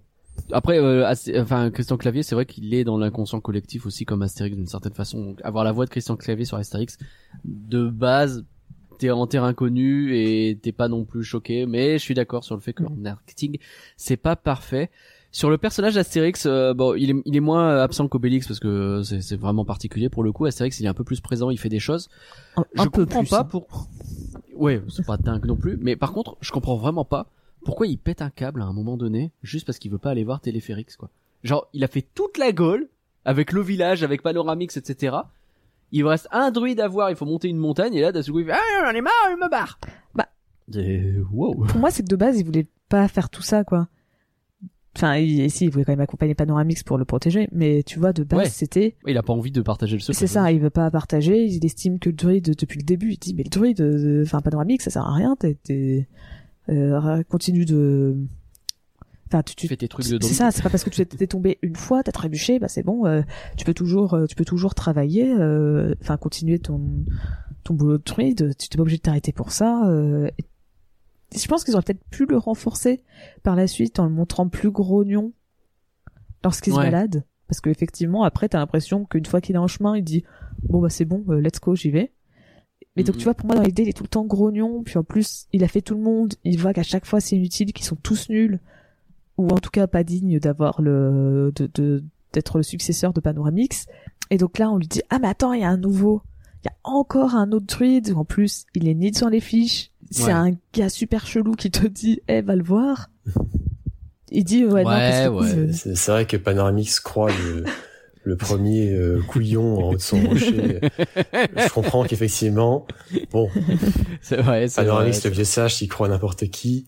Ça peut saouler, ça peut énerver. Surtout qu'en plus, ok, c'est pour la blague qu'il fasse des pauses et tout, mais c'était vraiment pas bon, quoi. C'est- c'est- C'était pour le rire que tu, tu qu'il il fait des blagues où euh, ah il sait pas Ouais. quoi dire, il se prend les piafs dans la figure ou les trucs. Enfin non, pas juste les plumes, pardon. Les plumes, ouais. Et euh, sauf que bon, tu te dis mais Panoramix, euh, qu'est-ce que tu C'est vrai qu'il a pas l'air. euh, Bah, tu sens qu'il est en cours de solution panoramique, c'est qu'il prend tout ce qu'il trouve, quoi. C'est. Mais après cette scène où il devient grognon, moi ça me dérange pas. Ok. Parce que je trouve que Bon. justement ça, enfin, je trouve que c'est un peu une facilité parce qu'on a besoin qu'Astérix, un, il soit plus avec Panoramix, deux, C'est un peu ça. il, ouais. il- ait plus sa potion magique ni son épée qu'il soit euh, pour qu'il se fasse euh, capturer par les Romains et qu'il soit plus dans le film euh, pour pas pouvoir sauver les gens. Donc il y a un peu un côté facilité, mais en même temps je trouve que ça lui donne un peu un caractère. Tu vois le fait qu'il soit grognon, qu'il soit qu'il aille pas avec vrai. le reste, ça ça fait qu'il est moins lisse. Parce que c'était une, une fois on avait parlé du fait que en off hein, de que Astérix était un Mm. peu lisse comme personnage. Et moi, j'étais pas trop d'accord avec ça. Et tu vois, dans ce film, En vrai, euh, j'étais finalement pas d'accord avec moi quand, quand après en avoir parlé, parce qu'effectivement, tu sais, c'est c'est c'est bon. euh, J'en ai déjà parlé quelques fois dans le podcast, mais j'ai un j'ai un problème avec les personnages, euh, les héros euh, qui sont des héros et juste ça quoi. Tintin, Mickey, etc. C'est des personnages qui sont un peu plats et Ouais, les héros parfaits. c'est il ça. avait Et je mettais un peu Astérix. Dedans. Et en vrai, quand il réfléchit, pas du tout. Il pas dedans du tout. Donc euh, je retire. ça n'existe pas. Après, c'est vrai que t'as toujours eu le, le duo euh, Astérix Panoramix, un peu les deux sages du village, les deux euh, Hmm. intelligents. Et là, pour le coup, euh, ils- bah, du coup, ils sont pas d'accord. Ouais. Et tu sens que euh, bah, Astérix est vraiment chamboulé par euh, par la décision de Panoramix qu'il comprend pas. Et enfin, je, je comprends du coup que qu'il s'énerve ou qu'il il veuille pas que ça se passe comme ça. Ouais. C'est vrai que maintenant que tu le dis, ils sont tout le temps d'accord en temps normal? Parce que effectivement, c'est un peu les deux sages, comme tu dis, donc ils sont souvent d'accord. Ou à la limite, c'est qu'il y en a un qui a pas d'avis et l'autre qui bah, suit l'avis de l'autre. Mais euh... mais c'est vrai que c'est la première fois qu'ils s'engueulent euh, vraiment et donc euh... Première fois peut-être pas, mais c'est assez rare et c'est vrai que quand ça arrive en général c'est pas bon signe. mais ouais ouais ouais effectivement effectivement c'est peut-être pour ça. De... Il a des raisons d'être en colère le pauvre mais c'est vrai que Bah, bah, si, si on revient un peu à, à l'histoire, du, du coup, il y a pendant euh, des années, des, des dizaines d'années, t'as eu euh, Astérix, Panoramix, euh, la potion magique, tout ça, le, le truc de base d'Astérix. Et là, on te dit, bah, en fait, il se passe quoi si Panoramix il meurt? C'est ça. oui, c'est ça. hein. quand même, euh, enfin, si quand quand, quand t'es habitué à Astérix et tout, tu, enfin, tu me poses la question, ah bah ouais, quand même. euh, C'est un vrai une sujet. grosse question et c'est c'est quand même face à moi la première fois que j'ai vu ça dans que j'ai vu qu'ils abordaient ce sujet dans le film je me suis dit ah, ah ouais quand même C'est ouais, ça déconne pas, hein, ça déconne pas du tout. Bon, on a parlé d'Astérix, il faut quand même qu'on parle à un moment donné d'Obélix, ça risque d'aller assez vite. Euh, bon, est-ce qu'il est vraiment dans le film? Oui, quand même, mais ouf, on voit vraiment pas beaucoup et il, il a des scènes qui sont très cool avec Astérix quand ils s'engueulent les deux, c'est vraiment la BD, hein, ça marche très très Mm. bien, ça y a pas de problème. ah oui là le, le monsieur Astérix et monsieur Obélix c'est Ah, un classique c'est exactement ça à qu'il chaque faut fois quoi. Mais il y a pas grand chose d'autre avec Obélix. Hein. non non il sert pas à grand chose il est là euh, il, il est tombé dans la marmite du coup euh, il est super fort il peut transporter les autres et aller super vite mais bon, Oui, c'est ça. En fait, il... c'est vraiment un, un personnage objet, tu vois. C'est, c'est, enfin, il a un but, il a un rôle et euh, il, c'est ça. C'est donc, euh, bah, il va servir à porter Panoramix pendant la moitié du film. c'est un véhicule en fait J'avoue. Et à la fin, Le Uber. et à la fin, c'est lui qui casse les- la tête, enfin, qui, qui tape les Romains, enfin pas les Romains parce qu'au final les Romains c'est gentil, qui, qui Hmm. tape sur Sulfurix et, et tout. Et en fait, tu sens qu'il a un peu ça comme rôle parce qu'ils sont obligés de, le, encore une fois, c'est comme Astérix, ils sont obligés de le sortir du film parce que le film il se terminerait trop vite, donc ils sont obligés de faire en sorte que, bah voilà, si tu, il se fait hypnotiser, il se retrouve figé, il peut plus bouger, donc voilà, ils sont obligés de faire ça. Mais ce qui fait que quand on voit les tout le village qui vole avec les poules, j'avais C'est trop bien cette scène. cette scène est incroyable. j'avais oublié qu'Obélix il était paralysé quelque part. Et donc je fais Ouais. mais il est où Obélix? Ouais, Et vraiment j'ai fait mais euh, parce que je me suis dit ah ça va être marrant, est-ce qu'une poule peut arriver à porter Obélix et tout? Mais après je me suis dit mais pourquoi en même temps Obélix aurait besoin d'une poule? Et je me suis dit mais en fait il Bah est oui, où non, Obélix? Et c'est quand Bah j'ai oui. retrouvé Astérix qui est en train de le voir paralysé, je fais ah oui c'est vrai. Parce que je l'avais vraiment ah oublié. oui il est là depuis un quart d'heure Ouais c'est ça, j'ai vraiment oublié où était passé Obélix. Ouais, il a été sorti du film. Bah, c'est vrai que comme c'est un personnage un, un peu invincible, Mm. euh, c'est compliqué de de mettre un peu de doute dans ton histoire si euh, bah, s'il est tout le temps euh, là pour euh, pour résoudre les problèmes.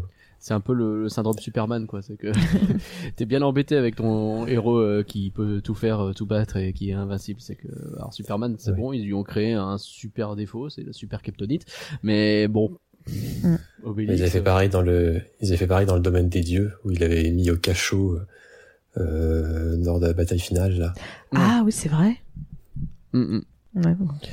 C'est, ils sont obligés. Ça, t'es toujours embêté avec un personnage comme Obélix pour ce genre Bah, de même- truc. C'est, Même c'est- Astérix, dans le domaine des dieux, si mes souvenirs sont bons, à un moment, il se retrouve, il- comme il s'engueule avec le reste du village, il se retrouve encore une fois tout seul. Tout à fait. Enfin, Oh, oui, je sais plus exactement comment ça se passe à la fin, mais, mais oui, bah, de toute façon, ça- ça, ouais. et parce qu'il se retrouve à tenir. c'est souvent ça. En vrai, souvent, c'est euh, ah, on n'a plus de potion magique. Ouais, bah, ou, bah, bah, euh, Obélix euh, n'est pas là. c'est ça, c'était Obélix dans les cachots, je m'en rappelais plus, mais c'est toi qui viens de me le rappeler. Mais c'est Astérix qui se retrouve à occuper tout seul le village et qui fait croire qu'il a la potion magique parce qu'en fait il en a plus, parce que Panoramix a été capturé, il me semble. Oui, c'est ça. Ah oui, oui, c'est vrai. et ça. il se retrouve à Mm, tenir mm. tout seul le village et euh... Ah oui, parce que les autres se sont installés au domaine des dieux, ils ont dit ah, c'est pas si mal, et Astérix euh, a dit mais non, mais putain, vous êtes super débiles. Voilà. Moi j'entends le village et je vous laisse faire vos conneries. la prochaine fois on fait le résumé par la Vincent. ça, là. J'avoue, ça marche bien. Mais ouais, euh, ça pose la question qu'à force dans ce village, ils devraient quand même penser à avoir des réserves un peu plus grosses euh, de potions. Ah. Genre à un moment donné, faites vraiment trop- Après là il y en a, des énormes bonbonnes. tu, et- tu voyais qu'il y avait des un, d'un gros gros tonneau? C'est vrai qu'ils en avaient pas mal là pour le coup. Après- hein. C'est vrai que d'habitude il nous reste une marmite. Bon les gars. Après euh, d'un côté le tonneau avait l'air gros, mais si c'est leur seul tonneau de potions magiques, heureusement qu'il y avait que les femmes qui sont restées, qu'il n'y avait pas tout le village quoi, parce que je pense que t'as si t'avais tout le village, ça faisait pas tant que ça quoi. Il y a, il y a aussi un bail de gestion des ressources. Ou est-ce que c'est vraiment utile d'envoyer toutes les femmes avec la potion magique contre les 20 connards qui sont dans leur porte? Est-ce qu'on pouvait peut-être mieux Après je dis ça, bon, je suis pas, je suis pas général gaulois. Puis bon, pareil, euh, euh, là, on commence vraiment un peu à chipoter, mais dans mes souvenirs, ils te montraient que des fois, juste une goutte de potion magique, c'est suffisant. Et ils vrai. prennent une douche complète, et tu fais... c'est- Bon, ok, les trois premières fois, tu te dis, on va peut-être en avoir, on va peut-être pas obligé de se limiter. Mais arrivé à un moment, quand tu commences à voir que c'est la fin, bah tu partages une louche, quoi. Bah Ouais, c'est elles ont une grosse descente. c'est ça. Et puis bon, on l'a dit, hein, ils sont tous un peu bêtes. Euh, quoi que cela dit, les femmes ont l'air quand même plus intelligentes que les hommes dans ce dans ce film et surtout dans le village. Mm. Euh, c'est vraiment, euh, elles sont là, elles tiennent la baraque, quoi. Y a pas de problème. Hein, c'est, ils vont, ils peuvent rien faire les Romains. Euh, alors, les vrais héros, finalement, on a évidemment Panoramix, hein, donc je l'ai déjà parlé de son côté un peu grognon, je me suis cassé le pied mais je veux pas qu'on m'embête, euh, avec toutes les blagues autour de la tarte aux pommes au début. Vraiment, c'est débile. Je pense que c'est peut-être ma scène préférée, mais elle est incroyable toute cette scène où ils font des pommes. Mais pourquoi ils parlent de pommes? Attends, ça parle de recette. Une recette? Une recette de tarte aux pommes? Je sais pas. mais Pourquoi ils s'en feraient pour parler des tartes aux pommes? C'est très très Camelot. T'es sûr d'avoir bien compris, chouchounet Oui. Chouchounet. T'es sûr que t'es pas surdingue, Chouchounet C'est- C'est incroyable. Vraiment, cette scène, elle est parfaite. Et, et ouais, c'est très très Camelot euh, dans, dans l'exécution en plus. Et je trouve que ça mélange bien en vrai à la fois Astérix et Camelot. Les deux fonctionnent ensemble. Euh, on retrouve évidemment les. T'as des personnages de Camelot qui sont évidents dans tout ça. Hein. T'as le Abra Raccourcix qui est euh, Getno dans Camelot, donc le, le, le, le paysan. Euh, c'est automatique, c'est Léo Dagan. Alors c'est presque un problème, c'est que tu vois cet automatique, mais tu visualises Léo Dagan à la place quand tu connais Camelot. Pour le coup, c'est vraiment le même personnage. Et mais mais ça fonctionne très bien. Enfin, je veux dire, je, je, je pense qu'il y a pas grand monde qui est pas fan de Léo Dagan de toute façon, donc ça fonctionne. Et euh, mais ouais ouais, ils marchent bien tous ensemble. Et donc Panoramix, donc euh, bah ouais, bah c'est le, le grognon qui se laisse un peu porter et qui qui est, reste un peu sur ses positions du début à la fin. Euh, ça- me gêne pas plus que ça, d'autant que en vrai, il a cette espèce de bail où euh, cette histoire de potion qui sert à rien et il trouve ça génial et qu'il utilise à la fin dans le combat et en fait en vrai c'est hyper stylé parce que ça sert pas à rien. Mais là, là, on voit qu'il est très content. Il a attendu ce moment toute sa vie où sa potion, sa façon, sa Ah, vous poudre voyez ne servirait utile. pas à rien. Bande de connards. Et maintenant, vous allez me dire si ça sert à Bah, rien. Après, en même temps, c'est lui qui a fait une très mauvaise démonstration. Enfin, il l'a utilisé pour faire un truc joli, mais en soi, il pouvait faire une muraille dès le début avec ses cailloux. C'est vrai. Parce que C'est vrai qu'il aurait pu faire un truc utile avec. C'est Parce, parce que dès, le- dès le début, en soi, c'est pas genre dans une situation très précise, euh, c'est utile et genre là, il est tombé dans la situation une fois par an qui qui qui, qui tombe bien. Genre dès le début, quand il l'a présenté aux autres, il aurait pu dire bah ok, on peut faire une maison en claquant des doigts, on peut faire euh, un mur pour protéger, on peut faire, euh, on peut lancer des cailloux sur les gens. Genre t'as plein d'utilités et lui, il a juste dit Je vois que manifestement, ouais, t'as plein d'idées en tout cas. C'est impressionnant. Panoramix, le gilet jaune. J'avoue. Mais je pense que c'est un peu euh, un peu son idée aussi parce que euh, il y a ce moment où Téléphérix euh, fait sa démonstration en utilisant le joli sort qui sert à rien non plus. euh, Et il est joli. de- euh, mais mais et, et justement Ça, Panoramix joli. il est impressionné en disant ça ne sert à rien. C'est ça qui le convainc. Et donc je, je sais pas, il a, il a envie d'être inutile. Je pense que c'est un peu l'idée de de oh la magie il faut l'utiliser que quand on en a vraiment besoin et euh, et que c'est ça qu'il essaye aussi de vendre et que c'est pour ça qu'il cherche quelqu'un qui veut pas absolument utiliser la magie pour faire des trucs mais juste euh, il a ce pouvoir là qui existe et il peut l'utiliser qu'en extrême nécessité j'imagine que c'est ça l'idée Ouais, bah, après ça, ça pourrait aller avec son côté pacifiste où tu vois, il veut pas pour ça qu'il veut pas partager sa potion magique. Ou même si je trouve que c'est pas beaucoup abordé, effectivement, tu l'as quand même dit, ils disent que c'est parce que euh, il veut pas que ça tombe dans de mauvaises mains. Donc on peut imaginer un sort qui est juste joli. Tu pourras pas l'utiliser pour blesser les gens, alors que les flammes, tu peux les lancer et tu, tu détruire des villages avec, quoi. Donc euh, Hmm. c'est peut-être ça. Et attends, juste une question, comme on parle de Téléphérix et de son, son magnifique sort. ouais Est-ce que, à votre avis, euh, Sulfurix a fait exprès d'apprendre des mauvaises habitudes à Téléphérix, genre euh, tout installé à l'envers, pour que quand il arrive devant Panoramix, Panoramix c'est une mauvaise impression et ils se disent, Hmm, je suis obligé d'utiliser le sort trop stylé et pas mon petit sort de ridicule. tu penses que c'est à ce point-là euh, réfléchi Bah, je et que sais- du coup il a, il a tout de suite la pression et donc euh, Je sais pas, mais en fait, en euh, regardant le film, quand il y a eu, euh, parce que tu vois, quand il, il a fait une mauvaise impression à cause des conseils de Sulfurix, c'est Ouais. à ce moment-là qu'il se dit, Hmm, bon bah attends, je vais utiliser euh, le sort de, de Sulfurix et pas mon, mon sort que j'ai appris tout seul dans mon coin. hmm. Et donc c'est pour ça, je, sais, je sais pas si c'était l'intention de base de Sulfurix de, de dire, ok, bah euh, je vais lui faire en sorte qu'il ait, que Panoramix ait une mauvaise impression de lui, ou est-ce que c'était juste si je lui apprends des mauvais conseils, bah il sera peut-être plus euh, tenté de d'utiliser mon sort. euh, c'est fort possible Ouais. c'est une bonne idée j'ai pas pensé J'ai l'impression aussi que Sulfurix, ça le saoule les, les traditions à la noix euh, C'est ancestrales. vrai. De, tu sais, tu sais pas. D'ailleurs, c'est un peu un thème qui est abordé dans le film, Mm. quoi. la- euh, respecter à fond la tradition ou pas, Hmm. et que, euh, enfin, oui, je sais pas s'il avait une stratégie particulière, mais C'est vrai que ça peut être juste pour montrer son caractère. cas, quoi. le- voilà. Mais pour lui, euh, le, enfin, il explique à un moment le, euh, il a l'air d'aimer quand même le druidisme, la magie, tout ça, mais euh, qui trouve que toutes les toutes les contraintes traditionnelles qu'il y a autour sont pas forcément Mm. utiles. Bah, c'est vrai qu'il se moque qui du panneau vue, euh, euh, qui peut être légitime en plus. il se moque du panneau à l'entrée de la forêt des Carnutes euh, et aux femmes évidemment d'ailleurs putain les gars euh, et, euh, et ouais ouais c'est vrai qu'il a ce côté là aussi ah c'est intéressant Après, autant l'autre, pu- par exemple, euh, dire, euh, Eh, euh, c'est chiant, euh, si t'es go- droitier, enfin si t'es gaucher, euh, bah mais, mais à gauche. Et ils disent, bah non, les autres druides, ils sont, euh, qui sont gauchers, euh, bah ils croisent, c'est pas grave. Tu fais, mais laisse-le Oui, bah oui. comme il veut. Mais euh, oui Autant- Autant par contre dire que à la place de l'eau distillée, il faut de l'eau de pluie. Alors je suis pas une pro, hein, mais j'ai fait un tout petit peu quand même de physique chimie à l'école pour savoir que l'eau de pluie et l'eau distillée, ça n'a pas les mêmes propriétés. Donc si tu dois faire des potions magiques avec, y a ouais une mais c'est la magie ça pareil T'es t'es druide ou t'es pas druide? Bah, je suis une femme, donc je suis pas druide. oh boum allez voilà Aïe. c'est drôle parce que c'est vrai.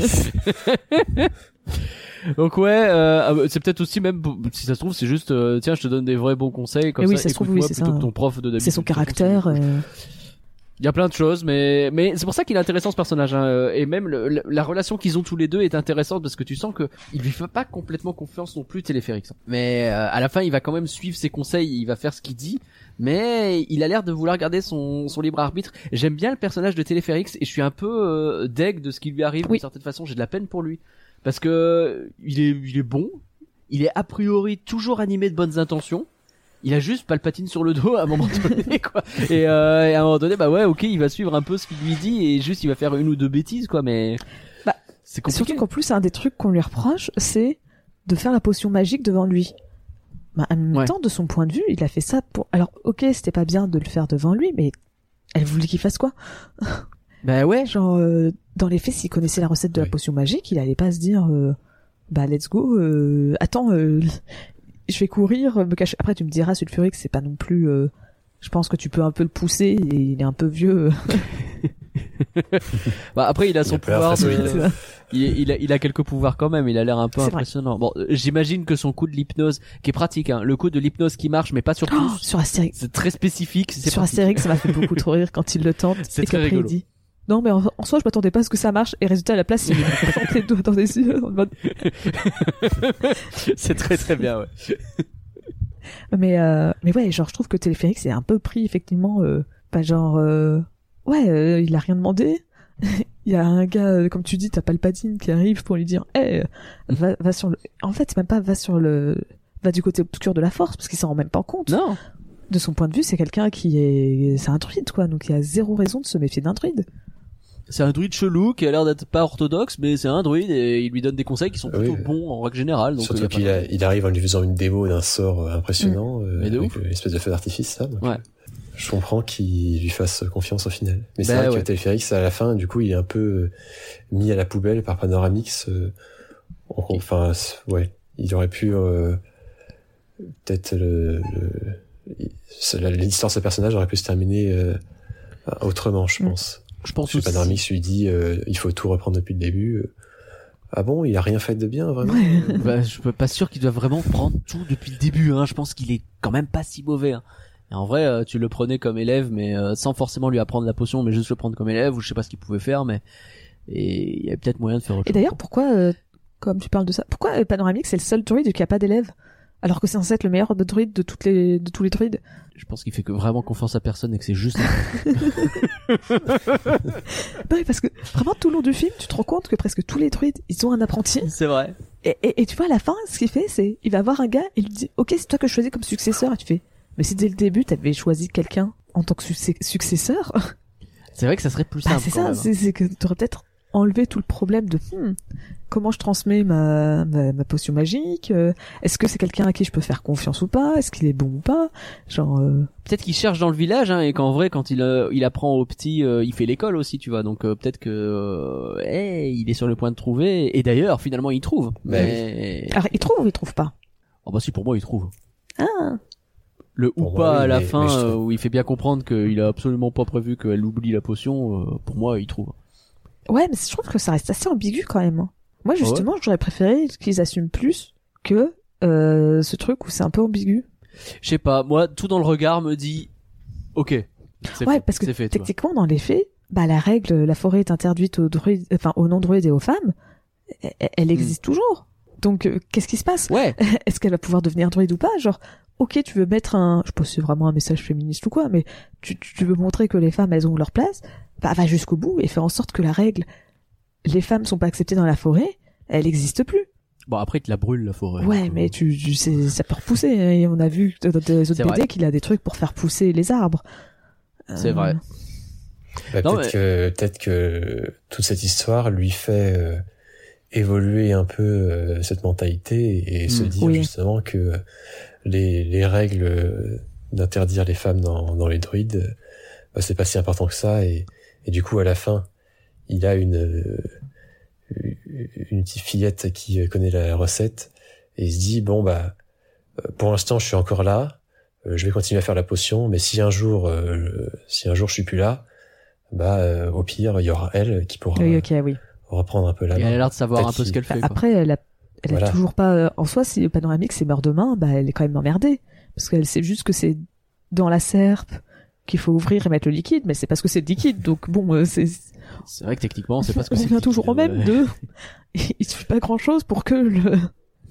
Ça peut vite partir en vrille cette c'est histoire. ça. Mais euh, Et il y a, il y a pas tous les détails euh, bon Mais ça dit même tout le, le body language, comme on dit, euh, de Panoramix au moment où Pectine est en train de lui expliquer j'arrive pas à oublier la potion. Pour moi, c'est évident que ça l'arrange très bien que. euh, Mais bon, c'est mon Ouais. truc quand je le vois, je j'ai pas. de je suis, je suis d'accord. Oui, en vrai, je suis d'accord que oui, tu, tu doutes. Enfin, on peut se douter que il- elle va devenir son apprenti ou la future druide, je sais pas. Mais c'est qu'en fait, j'aurais préféré limite qu'il aille la voir et qu'il dise, euh, bah, est-ce que ça te dit de devenir me- mon apprenti Tu vois, que ça soit plus officiel et pas quelque chose. Ouais, ouais, euh, ouais.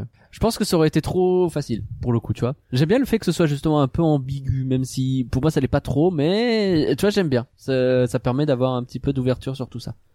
ouais moi aussi j'aime bien cette euh, cette fin où bah, justement tu restes sur une question Un peu, ouais. et après euh, après bah tu vas ressortir et tu vas te poser des questions et en plus c'est- enfin là là tu vois ça et tu te poses des questions sur tout euh, le futur euh, du village quoi Bah, carrément. C'est vraiment il y a vraiment ce, ce- cette histoire de succession Mm. et tu te dis ah ouais euh, peut-être que peut-être qu'après il y aura des aventures avec euh, des enfants et tout Mm. ça Et il en ça, parle pas dans le aussi euh, Oui, oui, il y a cette scène où, où Astérix n'est pas content du tout sur la plage, il retire son casque et Panoramix vient le, lui parler en, en lui montrant les enfants qui jouent et qui sont peut-être euh, les nouveaux euh, guerriers du village après. C'est ça. Oui. Et euh, ouais, j'ai trouvé cette scène assez touchante et, même, et qui fait, euh, enfin qui donne, euh, qui fait avancer et avancer bah, toutes les aventures d'Astérix quoi. Et du coup Astérix il se rend compte et il remet son casque, il est à nouveau à fond. Enfin, j'ai- j'aime beaucoup ce, ce thème-là qui est le puis même l'idée revient à la fin quand Assurance Tourix qui leur dit, euh, bah, qui dit euh, un jour ce sera peut-être toi qui devra aller euh, euh, quand il y a des Romains qui sont en train d'attaquer le villa- le village, qu'il a plus de potion magique. Oui aussi. Il, il refait tout un discours qui est tellement long. Alors résultat, bonne mine lui dit Mhm. oh tu feras une dictée, c'est plus simple. mais euh, mais il leur dit à peu près la même chose de euh, la prochaine fois ce sera peut-être toi qui sera à ma place et qui devra dire à un autre petit Bien gars sûr. qui a envie d'y aller taper les Romains que non c'est pas ton tour et C'est le thème très fort, effectivement. Mais en plus là-dedans, on peut voir, euh, enfin c'est- pas dit évidemment, mais on, on peut penser que euh, Astérix en fait ça représente Albert Uderzo, qui lui aussi, euh, bon maintenant il est décédé aussi, mais qui avait vraiment du mal à euh, à transmettre euh, Astérix à d'autres. Et même à l'époque il disait euh, après ma mort je veux que Astérix s'arrête. Ouais. parce qu'il avait pas confi- il avait pas confiance en de nouveaux auteurs et il, il avait peur que Ça a l'air d'être un peu vieux con aussi. hein. voilà, oui, un, un peu.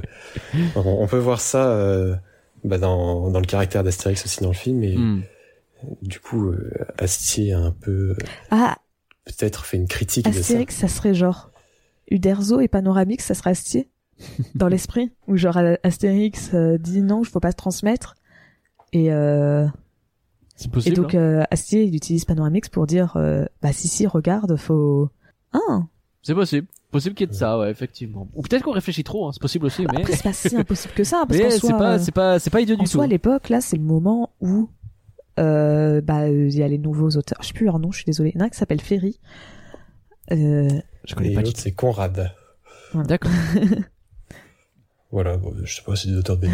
mais euh, et donc voilà c'est c'est le moment où ils commencent à reprendre un peu les les, les Astérix et à en ressortir des nouveaux donc effectivement euh... alors par contre euh, je reviens sur autre chose mais euh, c'est quoi toute cette euh, métaphore avec euh, euh, ordre alphabétique qui euh, qui veut faire qui veut devenir druide? Genre je comprends pas en fait ce qu'il essaye de dire avec ça. Parce que tout le long Je pense que c'est juste du gag, Peut-être. mais euh, je sais pas. je pense aussi que c'est mais juste parce pour qu'en fait ils te font l'idée c'est que ordre alphabétique c'est dit oui faut que ce soit quelqu'un du village qui prenne la place ok? Puis après on le voit tout le long c'est on va chercher quelqu'un en dehors du camp et lui il passe un peu pour un con parce qu'il veut vraiment devenir druide alors que c'est pas du tout son métier de base donc il est très nul Hmm. et donc t'as plutôt l'impression que le message c'est euh, ouvre-toi à d'autres cultures, découvre le monde et reste pas bloqué euh, et confiance parce qu'il dit oui euh, à alphabétique, il dit vraiment euh, faut pas que ce soit un étranger. Et tu sais même toi tu, tu l'as Ouais. dit au début, il parle d'étranger pour parler des autres. Euh, donc t'as envie de dire bon bah ok il passe pour un con tout le long du film parce qu'on veut te dire que faut t'ouvrir et faut pas c'est pas grave si c'est un étranger qui prend qui devient le druide c'est- c'est- tu t'en fiches ça peut porter Sauf qu'à la fin, c'est pas Bah, un c'est ça. étranger. donc. donc au final tu fais bah, ok bon bah Je sais pas, moi je l'avais pas vu aussi euh, aussi euh, recherché que ça, très franchement. Mais je sais pas, peut-être que c'était une idée qu'ils ont eu à un moment donné, qu'ils ont abandonné. Peut-être. hein, c'est- possible, hein, Mais c'est vrai qu'il pose, euh, il y, a, il y a plusieurs sujets sur lesquels il pose des petits arguments euh, ça Mm. et là dans le film, mais au final, il n'y a pas vraiment de, tu t'en tires pas vraiment de morale. Tout est pas toujours creusé, vrai, non, c'est euh, vrai. Mais en vrai, euh, Astérix, ça a jamais été des aventures euh, avec des morales, quoi. Des fois, il y en a ça, des hein, choque, mais. En fait, c'est pour... ah, c'est vrai que Astérix, maintenant que tu le dis, quand t'expliques ça comme ça, c'est vrai qu'Astérix aborde des sujets, mais il va pas avoir une morale. Je sais pas, je, je serais peut-être pas aussi absolu si je réfléchis euh, à des albums. Il y en a certains, tu vois, typiquement le domaine des dieux, t'as quand même quelques idées qui, qui ressortent, mais, Ouais, mais, c'est c'est vrai pas que c'est trop pas, moralisateur. c'est pas, c'est pas une œuvre moralisateur, ouais, une moralisatrice plutôt d'ailleurs. Euh, on est d'accord sur ça. C'est ça, c'est ça aborde le truc, mais ça va pas te dire, euh, typiquement, euh, euh, aux Jeux Olympiques, normalement, si mes souvenirs sont bons, ça te parle bah, du dopage, par exemple. Alors bon, c'est pas bien Oui. parce que c'est les Romains qui l'utilisent, mais dans les faits, ils- C'est pas plus que ça. ça, ils vont pas te dire, oh là là, c'est Oui, trop pas bien, euh, regardez, c'est la mort. C'est juste, ils ont perdu à cause de ça, mais Et ils sont pas envoyés en prison, ils sont pas. euh, Voilà, il le glisse par, par moment, mais c'est jamais vraiment le sujet principal. Oui, voilà. Tout à fait. Bon, on, on, on a abordé le sujet de manière euh, un peu euh, euh, en tournant autour, mais Pectine, à un moment donné, il faut en parler parce que c'est un peu aussi l'autre héroïne du film. Elle est trop stylée. Mais alors, la question que je sais pas, peut-être ça va énerver, j'en sais rien. Est-ce qu'elle est pas un peu Marissou Est-ce qu'elle est pas un peu trop parfaite? La première fois que j'ai vu le film, euh, je l'aimais pas du tout. Enfin, pas, je l'aimais pas du tout, c'était un peu fort. Mais je l'aimais pas. Parce que justement, Ah ouais, je trouvais qu'elle était trop parfaite. Et euh, genre, euh, tu vois, elle avait tout le temps la solution à tout, elle connaissait tout par cœur. Sur la deuxième fois, en le revoyant, je me suis dit, en vrai, en vrai, ça va.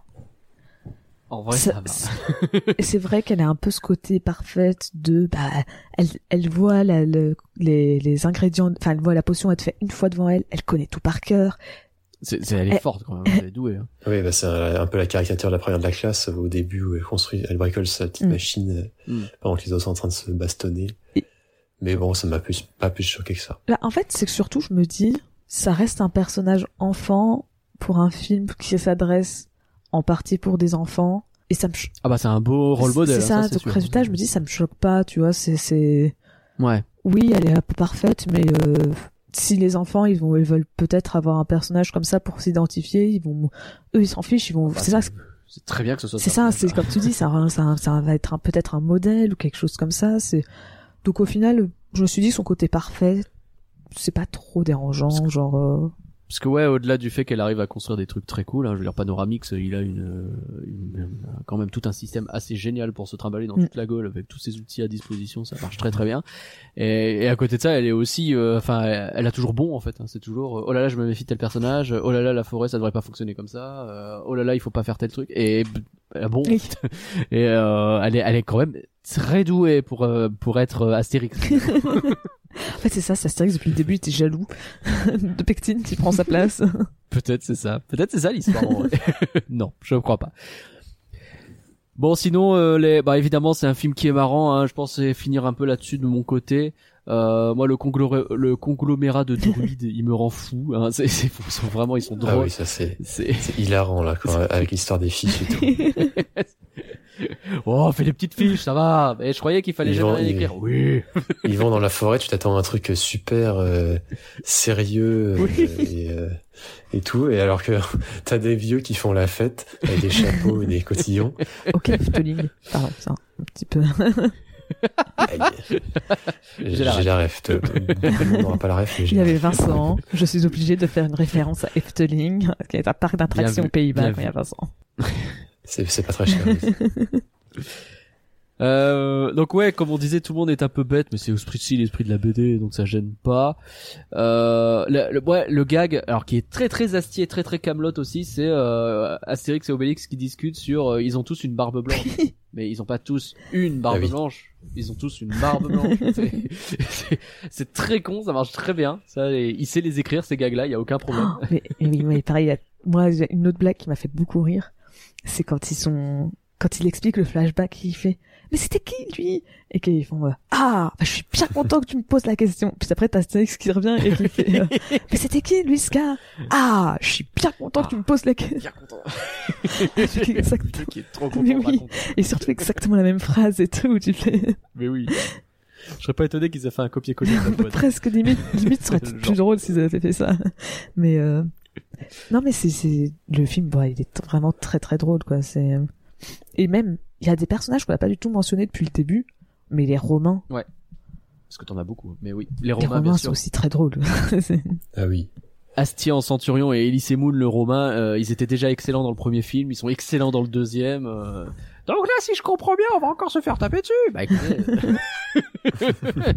c'est euh, vraiment Mathématiquement, euh, oui.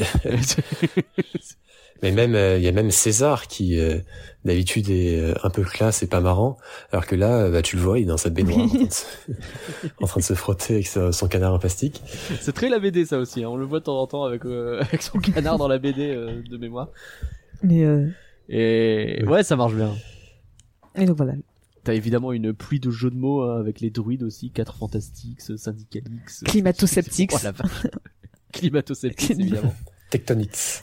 Mais oui, euh, c'est, Ah bah oui, ça c'est. Mais je pense que limite, ça se voit que le limite le film il a commencé comme ça en disant tiens on va faire la tour de Gaulle des druides et ils ont commencé à écrire les noms les noms des druides et je suis sûr il y en avait plein d'autres qu'ils ont pas mis parce qu'ils ont pas réussi à le Ah, représenter ou quelque chose comme ça mais Certain. hein. Bah, du coup, cette scène de, la- de la de, de- de- du voyage où ils balancent un peu tous les noms comme ça. On, on dirait un peu que c'est un, un fourre-tout de toutes les idées qu'ils avaient eues, mais non, Complètement. faire. Complètement. Vas-y, on n'a pas le temps de décider. Mets-le sur la carte, là, ça fonctionne en petite animation 2D. Un là, peu à deux secondes, un petit dessin, hop. Oui, c'est trop rapide. C'est trop rapide bien, pour avoir quelque chose. Puis en plus, les vraiment les druides. Mais en fait, tu te rends compte que c'est tous les Gaulois qui sont débiles. non mais parce que je sais plus comment il s'appelle. Tu m'étonnes que le peuple a disparu, putain. Je sais plus, je sais plus exactement comment il s'appelle, mais celui qui est dans le sud de la France, c'est celui qui fait, euh, qui, qui, qui essaye de te vendre. Il De... n'y a pas eu Ouais. Huile d'Olix Je ou un sais plus si c'était le nom de la potion ou si c'était son prénom qui s'appelle l'huile d'Olix. Je sais Mais, euh, plus. Enfin, qui était un jeu de mots avec l'huile d'olive. Mais, euh, mais oui, il m'a fait beaucoup trop rire. Ou, regardez, là, lui, il est maigrisant peu cher. Alors que le machin, il Ah oui. Avec le mec énorme. Eh, Vous avez vu, il a réussi à il le battre. le Oui, bah petit oui. vieux à côté. Chétifera, chétif.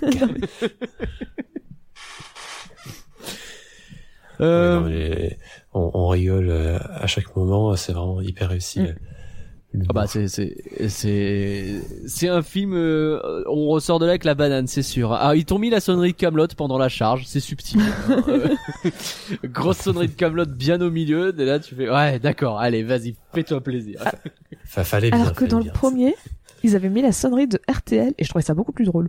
Parce que c'est vrai c'était très con aussi mais Peut-être parce que je m'attendais un peu moins à RTL à- par rapport à Camelot, je sais pas trop. Mais euh, je sais que le premier RTL m'avait fait un poil plus rire que que Camelot. Mais voilà, c'était totalement. Oui, bah là, met ça et ah oui, c'est Camelot. Ouais, c'est ça. Alors que l'autre, oui. c'est comme c'était pour la pause dans le match des, euh, c'était quand ils étaient au cirque des Romains et qu'ils jouaient de la de- de- des trompettes pour dire ah bah attends on va passer sur euh, sur le jeu concours. Ça faisait un peu effectivement. ouais Oui, bah ça fait un peu, ça faisait un peu flash info, c'était parfait. oui c'est vrai ça ça fonctionnait très très bien est-ce que vous avez d'autres choses à dire sur Astérix le secret de la potion magique? Hmm. Moi je pense pas de mon côté. On l'a fait le tour. Il y a des personnages, mais il y a tellement de personnages. c'est Il y a certains dont on n'a pas parlé, mais je, je vois le sénateur romain là. Je me rends compte que j'ai rien noté sur lui. Il était. Bah, c'est parce que t'as dit les Gaulois sont cons. En vrai, les Romains ils ont pas l'air forcément. et, et juste, je repense à lui rapidement là, mais, mais ouais, ouais, il est pas très utile dans le scénario. Il avance un petit peu sur certains trucs. Il sert à de faire valoir de César quoi finalement. mais même lui, il est drôle. Hein, ça marche très bien. Et moi, il y a le méchant, je le trouve vraiment super classe avec Oui. la voix et tout. euh. C'est Ouais, vrai. ouais, et justement, je suis allée le voir parce qu'en me disant mais attends il a joué dans, il a doublé sa voix à qui? Et c'est son seul doublage. Ah ouais. en fait, c'est un, un, un comédien euh, de scène. Généralement, c'est souvent le cas. euh, C'est des comédiens, comédiens quoi. C'est pas des acteurs, c'est des comédiens sur scène euh, qui ont l'habitude. C'est ça. Théâtre quoi. Et euh, et il a fait beaucoup donc de spectacles. Il a été mé- énormément aussi metteur en scène. Mais c'était son premier doublage. Et pourtant, je trouvais que sa voix était incroyable. Embauchez-le partout. Sa voix est géniale. Faut qu'il en fasse Mais plus. oui, de euh. Bah oui. Il a vraiment donné. Ça sulfurait que c'est vraiment un méchant charismatique. Ouais. C'est, c'est- Oui. Pour moi, c'est, je pense que D'ailleurs, à propos des voix, un truc, un, un truc qu'on n'a pas dit, c'est que euh, ils ont enregistré les voix avant de faire l'animation, Oui. ce qui a permis euh, aux, bah, aux comédiens de qui faisaient les voix de d'improviser un peu, de donner leur style et de pas être contraint à, à Ah. être euh, à coller euh, Mm. aux lèvres et tout. Bah, en fait, c'est quelque chose que tu fais en temps normal dans tout le temps au cinéma. Enfin, dans les films d'animation, c'est très rare que tu fasses d'abord. Euh, bah, c'est d'abord tu fais parler ton personnage. C'est plus simple de faire coller des, enfin, avoir une phrase et faire des personnages qui parlent par-dessus ces phrases plutôt que de faire un truc au pif et, et tu fais, euh, tu fais par-dessus les lèvres parce que c'est plus simple, c'est plus, Oui, oui, c'est plus organique. Mais c'est vrai que ça doit leur faire tout drôle parce que c'est comme les films sont rarement français, c'est rarement le doublage VF. euh, Enfin, tu sais, c'est c'est pas Ouais. euh, genre eux ils ont dû dire waouh, on peut Ouais, improviser. c'est- On peut- c'est vrai. ouais, c'est un peu une chance d'avoir eu ça parce que c'est vrai que d'habitude on est habitué aux films américains, Hmm. ils peuvent pas faire ça. Tout à fait. Pauline, du coup, est-ce que tu as les critiques pour Astérix, le secret de la potion magique? A priori, ils ont été méchants. Alors sur Oh. Allociné, la presse a mis euh, 3,7 étoiles sur 5 Oh, ça va. et les spectateurs 3,9. Ouais, c'est ouais, un peu semblable quand même à Rotten Tomatoes. Rotten Tomatoes c'était un poil plus dur, je dirais, mais on est un peu dans le même esprit quand même où c'est Ouais, ouais, ouais. Ouais, Enfin, c'est c'est- pas, ça. ouf, quoi, mais je m'attendais à pire, tu vois. Après, ça reste quand même Astérix. Hein. Oui, c'est vrai. En France, Astérix, ça marche bien. Alors, Pardon, je- j'essaie de descendre en fait dans ma page de notes, mais je me suis rendu compte que j'étais tout en bas de mes notes, donc je pouvais pas descendre plus. Oui, ça ne fonctionne pas, c'est... Pardon, je suis en plus un peu malade. Alors, donc nous avons la- l'avis de Libération qui a mis 4 étoiles sur 5 par Marius Chapuis. parcouru par les saillies langagières étranges du dialoguiste de Camelot et porté par de beaux volumes 3D qui se déploient en gardant comme modèle une esthétique cartoon, le secret de la potion magique parvient à faire film. Ah, je fais un grand soupir. Du coup, il est content, Il est il est pas content. Là, moi, j'ai entendu que c'était un film. Euh, je suis d'accord. non mais Il est incroyable. il faut tout le temps, il y en a, c'est marrant parce qu'on arrive tout le temps à avoir quelqu'un qui sort ses meilleurs discours et je sais pas si c'est, euh, si c'est euh, Alexandre Astier là qui l'a inspiré parce que pour Astérix, bon pour Voyage de Chihiro la dernière fois je comprends qu'il y avait beaucoup de belles envolées, ça allait avec le film, là, c'est- Qui- Oui, qui s'enflamme, je peux imaginer, mais ouais, je sais pas. et, euh, et parce que les, les saillies, le- langagières étranges du dialoguiste de Camelot, Non mais calme-toi, calme-toi. Voilà, il, a, il a passé un bon moment dans le dictionnaire des synonymes, trouver les mots les plus compliqués pour, euh, pour faire le mec intelligent. Vraiment Libération. donc par positif, Mais il a pas voulu, il a pas voulu libérer toute la Gaule toute la voilà. Ah ah alors positif, est-ce que positifs sont positifs? Lol, je suis très drôle. On va voir. Oh, oh là là. Oh, j'ai, j'ai, j'ai la blague. Eh ben, ils ont eu 4 étoiles sur 5. Par Ah. Bernard Génin. Alexandre Astier a su pimenter l'action de quelques anachronismes typiquement gaussiniennes. Droit des femmes, réchauffement climatique. Quant à l'animation, le réalisateur Louis Clichy ayant fait un passage à Pixar, elle est parfaite. Alors c'est vrai que j- Ah oui, c'est, c'est, c'est- voilà, la référence Pixar juste parce qu'un mec il est passé vite fait là-bas. à la base j'avais pris j'avais pris un autre une autre euh, un autre avis qui parlait carrément de euh, c'est Pixar à la française puis j'ai vu celle-là j'ai vu à la Oh. fois le bonus goscinien pardon Non Et- mais fait un passage à Pixar c'est J'ai parfait. fait C'est parfait. Mais en plus, enfin, ok, le truc euh, sur le climat, c'est un Ah, mais gag de demi-seconde, Déjà- les gars. Je suis vraiment pas sûr. Ah oui, c'est Bah, juste ça. Le truc a marqué du film, parce que quoi. déjà le droit des femmes il y a un peu mais comme je Oui. disais je trouve que c'est un peu c'est pas plus, oui. énormément poussé parce qu'au final c'est juste pour dire euh, les femmes sont pas acceptées évidemment et c'est tout Bah, t'as un peu Pectine qui est mise en avant de manière un peu, euh, elle est balèze quoi, et puis elle est, comme tu disais tout à l'heure, hein, c'est un rôle, euh, c'est un, c'est un beau rôle modèle. Euh, les femmes qui défendent le village aussi, tu vois, mine de rien, c'est pas anodin. ouais Donc ouais, il y a deux ouais trois mais au final mais t'as rien, t'as rien pour dire c'est pas bien. Genre, tu vois, on te dit bah voilà, t'as elle qui t'affectine, qui est un beau personnage, t'as les femmes qui se battent pour le village, ah oui non, mais au final, à la fin, t'as, t'as... c'est plus organique que vraiment, bah comme on disait tout à l'heure, c'est pas moralisateur quoi, c'est vraiment juste, bah oui. après là, je trouve que c'est un peu faible pour dire que justement, il y a... parce que tu vois, on te dit ah bah les femmes elles sont pas acceptées chez les druides, bah c'est tout, et on te Mm. dit pas bah peut-être qu'on devrait changer la règle. Alors, on peut imaginer que effectivement Panoramix à la fin il évolue en disant ça, mais dans les faits, les femmes sont toujours interdites de, de devenir druides et c'est tout. Ça. Ouais, T'as ça, t'as et à tel point qu'elles sont interdites, c'est qu'elles sont séparées des non-druides, quoi. C'est même pas les, c'est vraiment les femmes. euh, Ouais. C'est ça. Dehors. Et euh, les, bah, les, les femmes, elles ont gardé le village. Bah, aux F, quoi. C'est genre, euh, ils ont pas eu le droit spécialement à un merci ou un ah là là, heureusement que vous étiez là pour garder le village. C'est, Non mais t'as raison. t'as pas un, raison. un truc, c'est En fait- oui à ça, mais t'as t'as pas un truc supplémentaire pour passer à l'étape de ouais, le droit des femmes. En fait, le, à la rigueur, ce que tu peux éventuellement envisager, c'est que euh, dans les histoires d'Astérix, euh, les femmes fortes, t'en as quand même Oui, pas des masses. Euh, peut-être Bah, c'est justement ce que j'allais dire. mais je- Récemment, euh, bah il y a eu la fille de Vercingétorix, c'est comme ça que s'appelle l'album. Et il y a eu la fille de Vercingétorix, c'est surtout le griffon Astérix et le griffon. Qui Ouais. euh, Astérix et le griffon, t'as as tout un peuple justement qui est composé que de femmes. Enfin, c'est les femmes qui partent à la, la, la, la Hmm. guerre, on va dire, qui, qui, qui affrontent les Romains, et c'est les hommes qui restent à la maison. Donc tu vois, c'est c'est- ils essayent de mettre en avant, mais Ouais, donc il rattrape un peu, oui, effectivement. mais c'est c'est sûr. Oui, parce que dans, dans, toutes les aventures d'Astérix, les femmes, on les a Oui, pas ça, c'est-. Bah, c'est ça. Donc c'est pour ça, ne serait-ce que ça, ça permet d'avoir effectivement une évolution un peu positive. Ouais. En fait, Mais, c'est- mais t'as raison, hein. de là à dire que, enfin, de là à baser ta critique là-dessus. C'est ça, mais- c'est qu'en fait le travail pour moi il est fait presque que à moitié. Tu vois, il me manque Ouais, l'étape, un poil supplémentaire, ce qui est pas énorme, mais genre juste limite tu tu repasses à la fin, tu quand dans le truc de fin, bah je sais pas, juste panoramique, c'est quelqu'un qui dit euh, genre mais juste un petit truc débile du style ah bah les femmes elles sont euh, euh, tiens elles ont tenu euh, Pectine, elle a réussi à faire la potion, euh, ou les femmes elles ont réussi à garder euh, le, le village, bah Mhm. peut-être qu'on peut supprimer cette loi chez, chez les druides ou quelque chose comme ça. juste ouais, là, une il phrase. Il y avait matière, je suis Tu- d'accord. Tu vois, c'est que le travail il a été fait qu'à moitié pour moi et pas pas pas fond. Mais oui, euh, de toute façon, dans tous les cas, baser la critique Oui. sur ça, même pareil, le réchauffement climatique, climato-sceptique, c'est, elle est drôle. C'est vraiment un Et, gag. euh, Ah oui, elle est bien, hein, mais Et enfin, une troisième critique. Ça commence par un, enfin, le média est incroyable. Je suis désolée.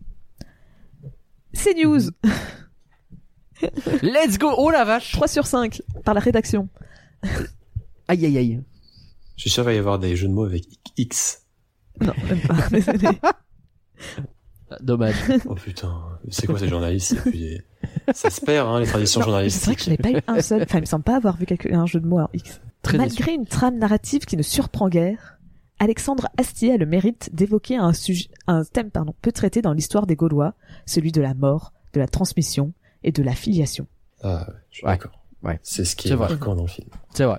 C'est vrai. Bah écoute, propre. Hein. Bah, ah, ah, tu sens que eux ils sont plus restés sur les traditions que sur le reste. Hein. Bon, ça va pas non plus, euh, voilà. Mais ok. c'est vrai que je trouve ça admettons. intéressant qu'effectivement ce soit les seuls qui parlent du message du film. Là où tous les autres disaient ah bah le film il est drôle, il est beau, ce qui est le cas, mais c'est les seuls qui disaient bah voilà le thème du film il est Il, il sort de l'ordinaire quoi. Peut-être que je, euh, peut-être que je suis mauvaise langue et que je vois le bal partout. Et je trouve pas anodin que ce soit CNews qui repère que les Gaulois on a perdu la tradition, etc. Ils vont disparaître. Je fais peut-être des liens que je devrais pas faire, mais voilà. Donc ouais, je suis pas. Mais c'est vrai que Non, mais ce qu'ils disent c'est pas con non que- plus. Quoi. C'est vrai que ce sujet est abordé dans le film et euh, remet un peu en question ou fait évoluer toute la série d'Astérix depuis qui est là depuis toujours et qui a Tout jamais fait. vraiment bougé. Bah là où il y avait Et si jamais, euh, si jamais ce film devait être le dernier, bon, je pense pas que ce, ce sera, mais je trouve que ce sera un bon dernier du coup. oui parce qu'en fait jusqu'à présent t'avais tout le temps ce statu quo ou même euh, alors je pourrais plus te dire dans quel album c'est, mais il y a un album où on les voit tous vieux. Ah ouais? C'est la- l'album anniversaire. C'est le livre d'or. D'accord. Ast- Astérix le livre d'or où euh, comme Ah c'était oui. l'anniversaire pour genre probablement les 50 ans je dirais euh, en fait ils t'ont montré Astérix s'ils étaient dans le futur. Donc euh, tu, tu les vois Astérix qui est, et Obélix qui sont vieux et tout. Et Panoramix bah, il est encore plus vieux. Sa barbe est encore beaucoup plus longue elle touche le sol. Mais tu- tu- c'est ça tu vois Astérix qui est, et Obélix qui sont très très vieux et qui euh, qui ont peut-être l'âge de Panoramix de- dans le, le- le- normalement dans la BD mais Panoramix a quand même tenu parce que bah voilà tu peux pas le tuer parce que t'as le statu quo parce que comment ils font pour la potion magique donc résultat Panoramix bah il a 100 ans quoi peut-être même plus Hmm. et euh, voilà je m'attendais pas à- Oui, ça, évo- ça évolue jamais. euh, enfin, les, en plus tous les épisodes, euh, que ce soit BD ou ou cinéma, c'est toujours Mm, séparé ouais, l'un de l'autre. quoi. et donc pour la première fois on a demandé à vous ce que vous pensez du film Patreon patron Au patron, effectivement, on a demandé au patron sur patron.foiladibé.com, évidemment, toutes les personnes qui ont donné jusqu'à euh, minimum 1 euro euh, ont pu euh, répondre à un petit sondage et mettre les commentaires qu'ils voulaient. Alors du coup, Pauline, qu'est-ce que ça donne? Alors il y a 30% des votants qui ont pas vu le film comme ça ça c'est Bah, C'est normal. ouais. ça c'est dit. Mais la majorité, donc à 60%, ont quand même trouvé que le, le, le film n'était pas du flan. Ok. Et donc si vous faites un calcul, s'il y a 30% qui l'ont pas vu et 60% qui ont trouvé que c'était pas du flan, ça veut dire que... Il y en a 10% qui ont trouvé que c'était du flan? Et ouais. Oh, je suis bon en bas. tu vas me faire des pièges comme ça à chaque fois? On verra si à chaque fois c'est... Les... Et du coup, Ah qui bah ça- sait Ah, Ça, on va les trouver. C'est inacceptable. Mais euh, ça, là les pourcentages tombaient bien. Parce que ouais, c'est pas des pourcents, ils te disent normalement le nombre de votes. Mais je trouve que c'est plus parlant en, en, en pourcentage. Je suis d'accord. Et euh, là ça tombait bien. Je sais pas si ça sera toujours des pourcentages parce que quand on va se retrouver avec... euh, Si, si ça se trouve, il y a moyen d'avoir les, les résultats en pourcentage, mais je sais pas comment. c'est pas impossible. ça serait sympa. On essaiera. Et donc en, en, en critique, euh, enfin en avis plutôt, euh, donc on a Samuel qui nous a dit ce n'est pas du flan, c'est un très bon Astérix, peut-être le troisième après Mission Cléopâtre de Chabat et le précédent film du duo Astier-Clichy, pour son respect de la BD. Mais ce n'est pas un mauvais Astérix, euh, mais, ah, pardon, mais c'est un mauvais Astérix dans le sens où Astérix, surtout lui, et Obélix sont des personnages secondaires du film, voire carrément inutiles. Ouais, ça rejoint un peu ce qu'on a dit, effectivement. Euh, J'aurais peut-être pas été aussi dur que lui, mais, mais ouais. Et c'est marrant, je trouve pas ça très grave. Ça, justement, ça change d'avoir euh, de parler d'autres personnages et de donner un peu de contexte Après, à ça change. Pour lequel on n'avait jamais eu Ça change parce qu'on parle jamais de Panoramix en temps normal. Ah, Mais euh, après- pour avoir vu la critique, euh, parce que je parlais en début d'intro de, de Mea sur euh, Astérix aux Jeux Olympiques, en fait, tu te rends compte que Astérix c'est jamais mis en avant. Dans Mission Cléopâtre, c'est numéro bis que tu mets en avant. Dans les Jeux Olympiques, c'est euh, euh, Alafolix et euh, Brutus. C'est vrai. Euh, là dans là dans celui-là Oui, il est vrai, pas trop mis en avant genre t'as au moins comme ça trois films euh, même le domaine des dieux enfin non le domaine des dieux ça allait encore c'était moins flagrant mais dans mes souvenirs Astérix c'était pas non plus super trop en avant c'était pas très français mais vous avez compris Ouais, t'inquiète. Regarde le coup du menhir. et au final bah par exemple typiquement euh, les 12 travaux d'Astérix mettent vraiment Astérix en avant C'est vrai. C'est vrai, pour le coup. ouais. Et d'ailleurs lui tu vois il, trouve que c'est surtout Astérix qui est pas mis en avant par rapport à Obélix alors que nous c'était plutôt l'inverse en ressenti Ah ouais, là, pour le coup, euh, je, je trouve vraiment Obélix à chaud. Oui, je trouve Ouais, qu'on voit plus ouais. Astérix euh, Mm. que Obélix. mais oui euh, globalement on est un peu d'accord avec lui que ça respecte très bien la BD Ok. Pauline, il te restait une critique de patron, je crois. C'est ça. Donc on avait euh, Karine qui trouvait que le film était beau, mais que elle, elle a pas du tout accroché à l'histoire, qu'elle trouve téléphonée comme certains des rebondissements. Ah ouais. Ah De là, de ouais. dire que c'est elle qui a voté flanc. C'est peut-être que c'est elle qui a voté flanc, on n'est pas à l'abri. Mais ok. Il y a Jean-Louis Aubert. c'est vrai que c'est surprenant, ça, pour le coup. Pas le contraire. Je sais pas si on...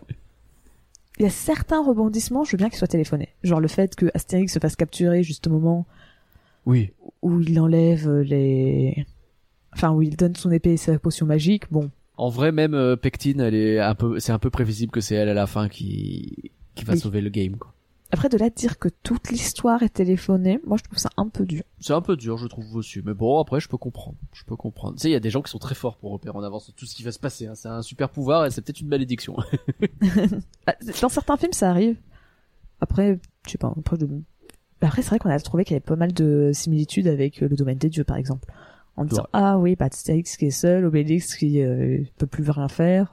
Alors, Pauline, du coup, le futur à propos de euh, Astérix, le secret de la potion magique.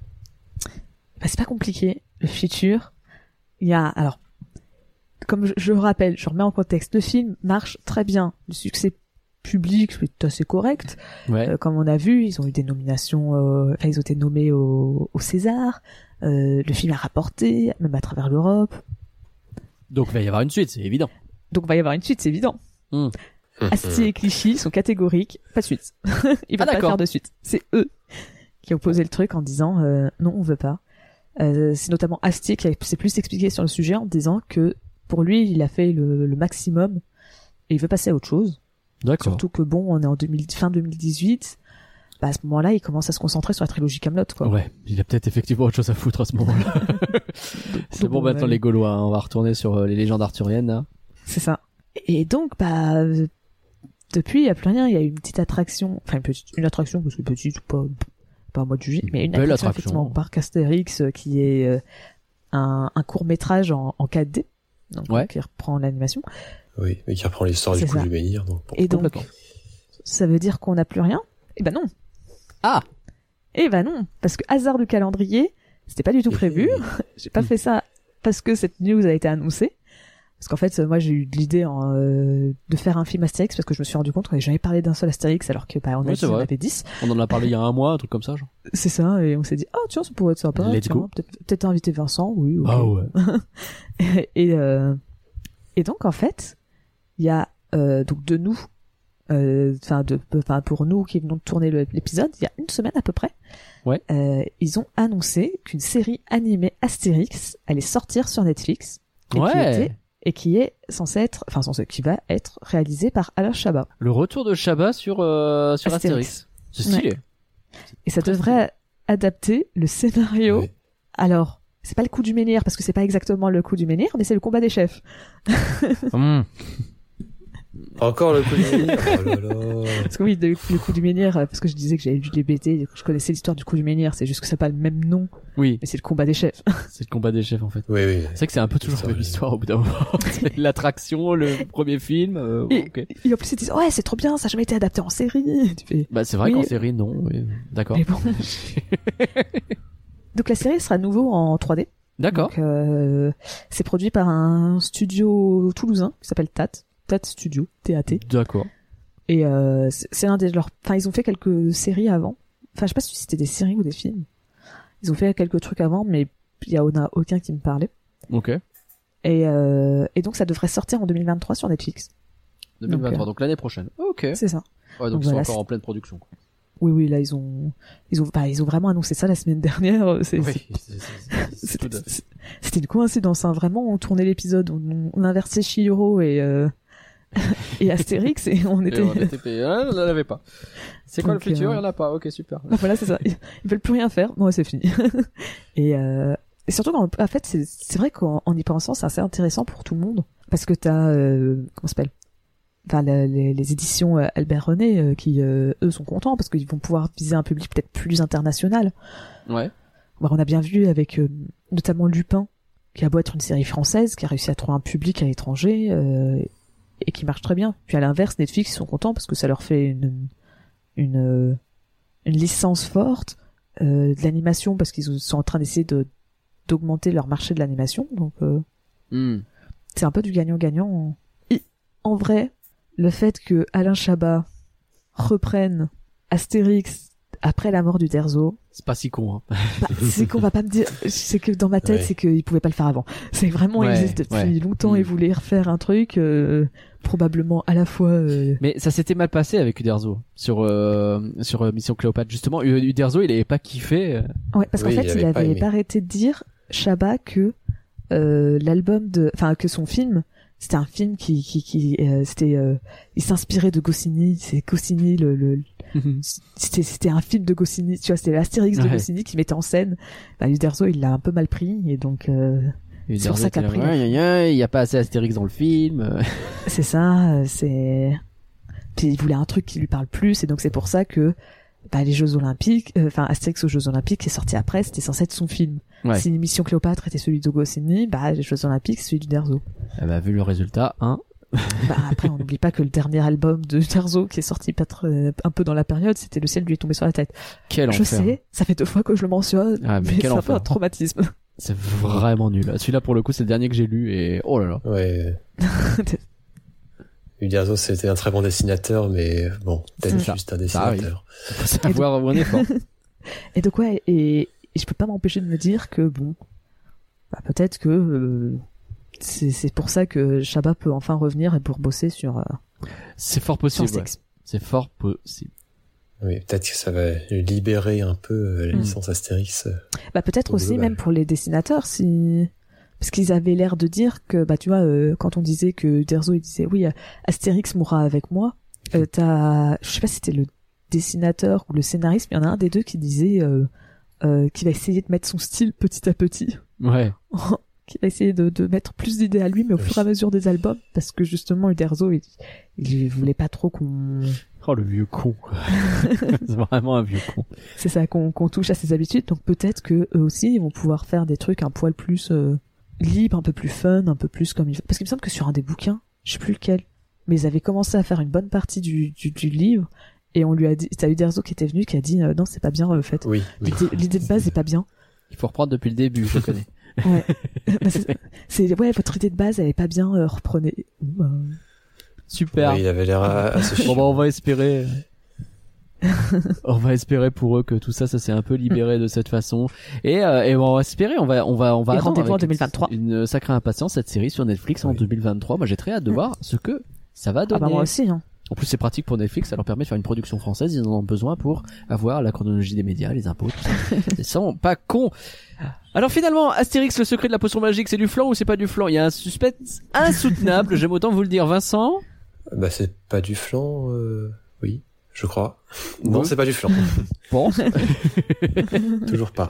Pauline? Bah non, c'est toujours pas du flan. hein. Euh, Quand t'as trois personnes qui disent c'est pas du flan, d'un coup tu vas pas changer d'avis en disant hmm, que finalement. Et je me dis que c'est pas impossible qu'un jour, vraiment, en, en parlant tous ensemble, on se dise finalement, vraiment, c'était de la merde. Ouais, c'est vrai qu'en force d'en parler, c'est peut-être de la. Mais non, non, c'était pas du flan pour moi non plus, évidemment. Et pour vous, chers auditeurs, Astérix, le secret de la proportion magique, c'est du flan ou c'est pas du flan? Venez nous le dire sur Twitter, @folanimé. Et bien entendu, on peut continuer la discussion ensemble sur discord.folanimé.com. Merci encore une fois aux patrons pour leur participation. On rappelle que pour 1 euro par mois seulement, non, vous pouvez déjà participer à nos sondages. D'ailleurs, vous pourrez bientôt choisir pour le prochain film dont on va parler. On s'est pas encore mis d'accord avec Pauline sur le thème, mais on va le faire. Euh, c'est sur patreon.folanimé.com. Merci Vincent de nous avoir accompagnés. C'était très sympa de ta part. De rien, c'était très cool. Ah bah, je suis content que ça t'ait plu. Où est-ce qu'on peut te retrouver? Euh, bah, euh, j'ai un, un petit compte Twitter euh, qui s'appelle euh, arrobase, euh, Vincent euh, Santé avec FR à la place du T. Voilà, en en vrai, je parle surtout de parcs d'attraction, mais c'est c'est pas le truc le plus passionnant du monde, mais bon, voilà, c'est la compagnie. Oh, je crois savoir que dans le public de flanc, il y a quand même un petit public qui s'intéresse aux parcs d'attraction, donc n'hésitez pas.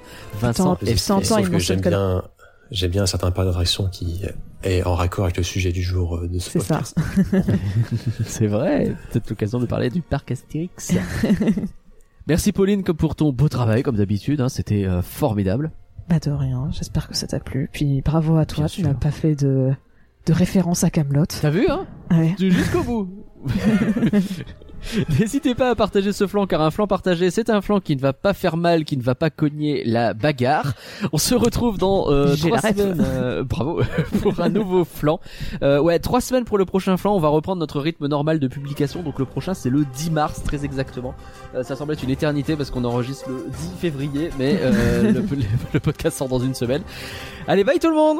Bye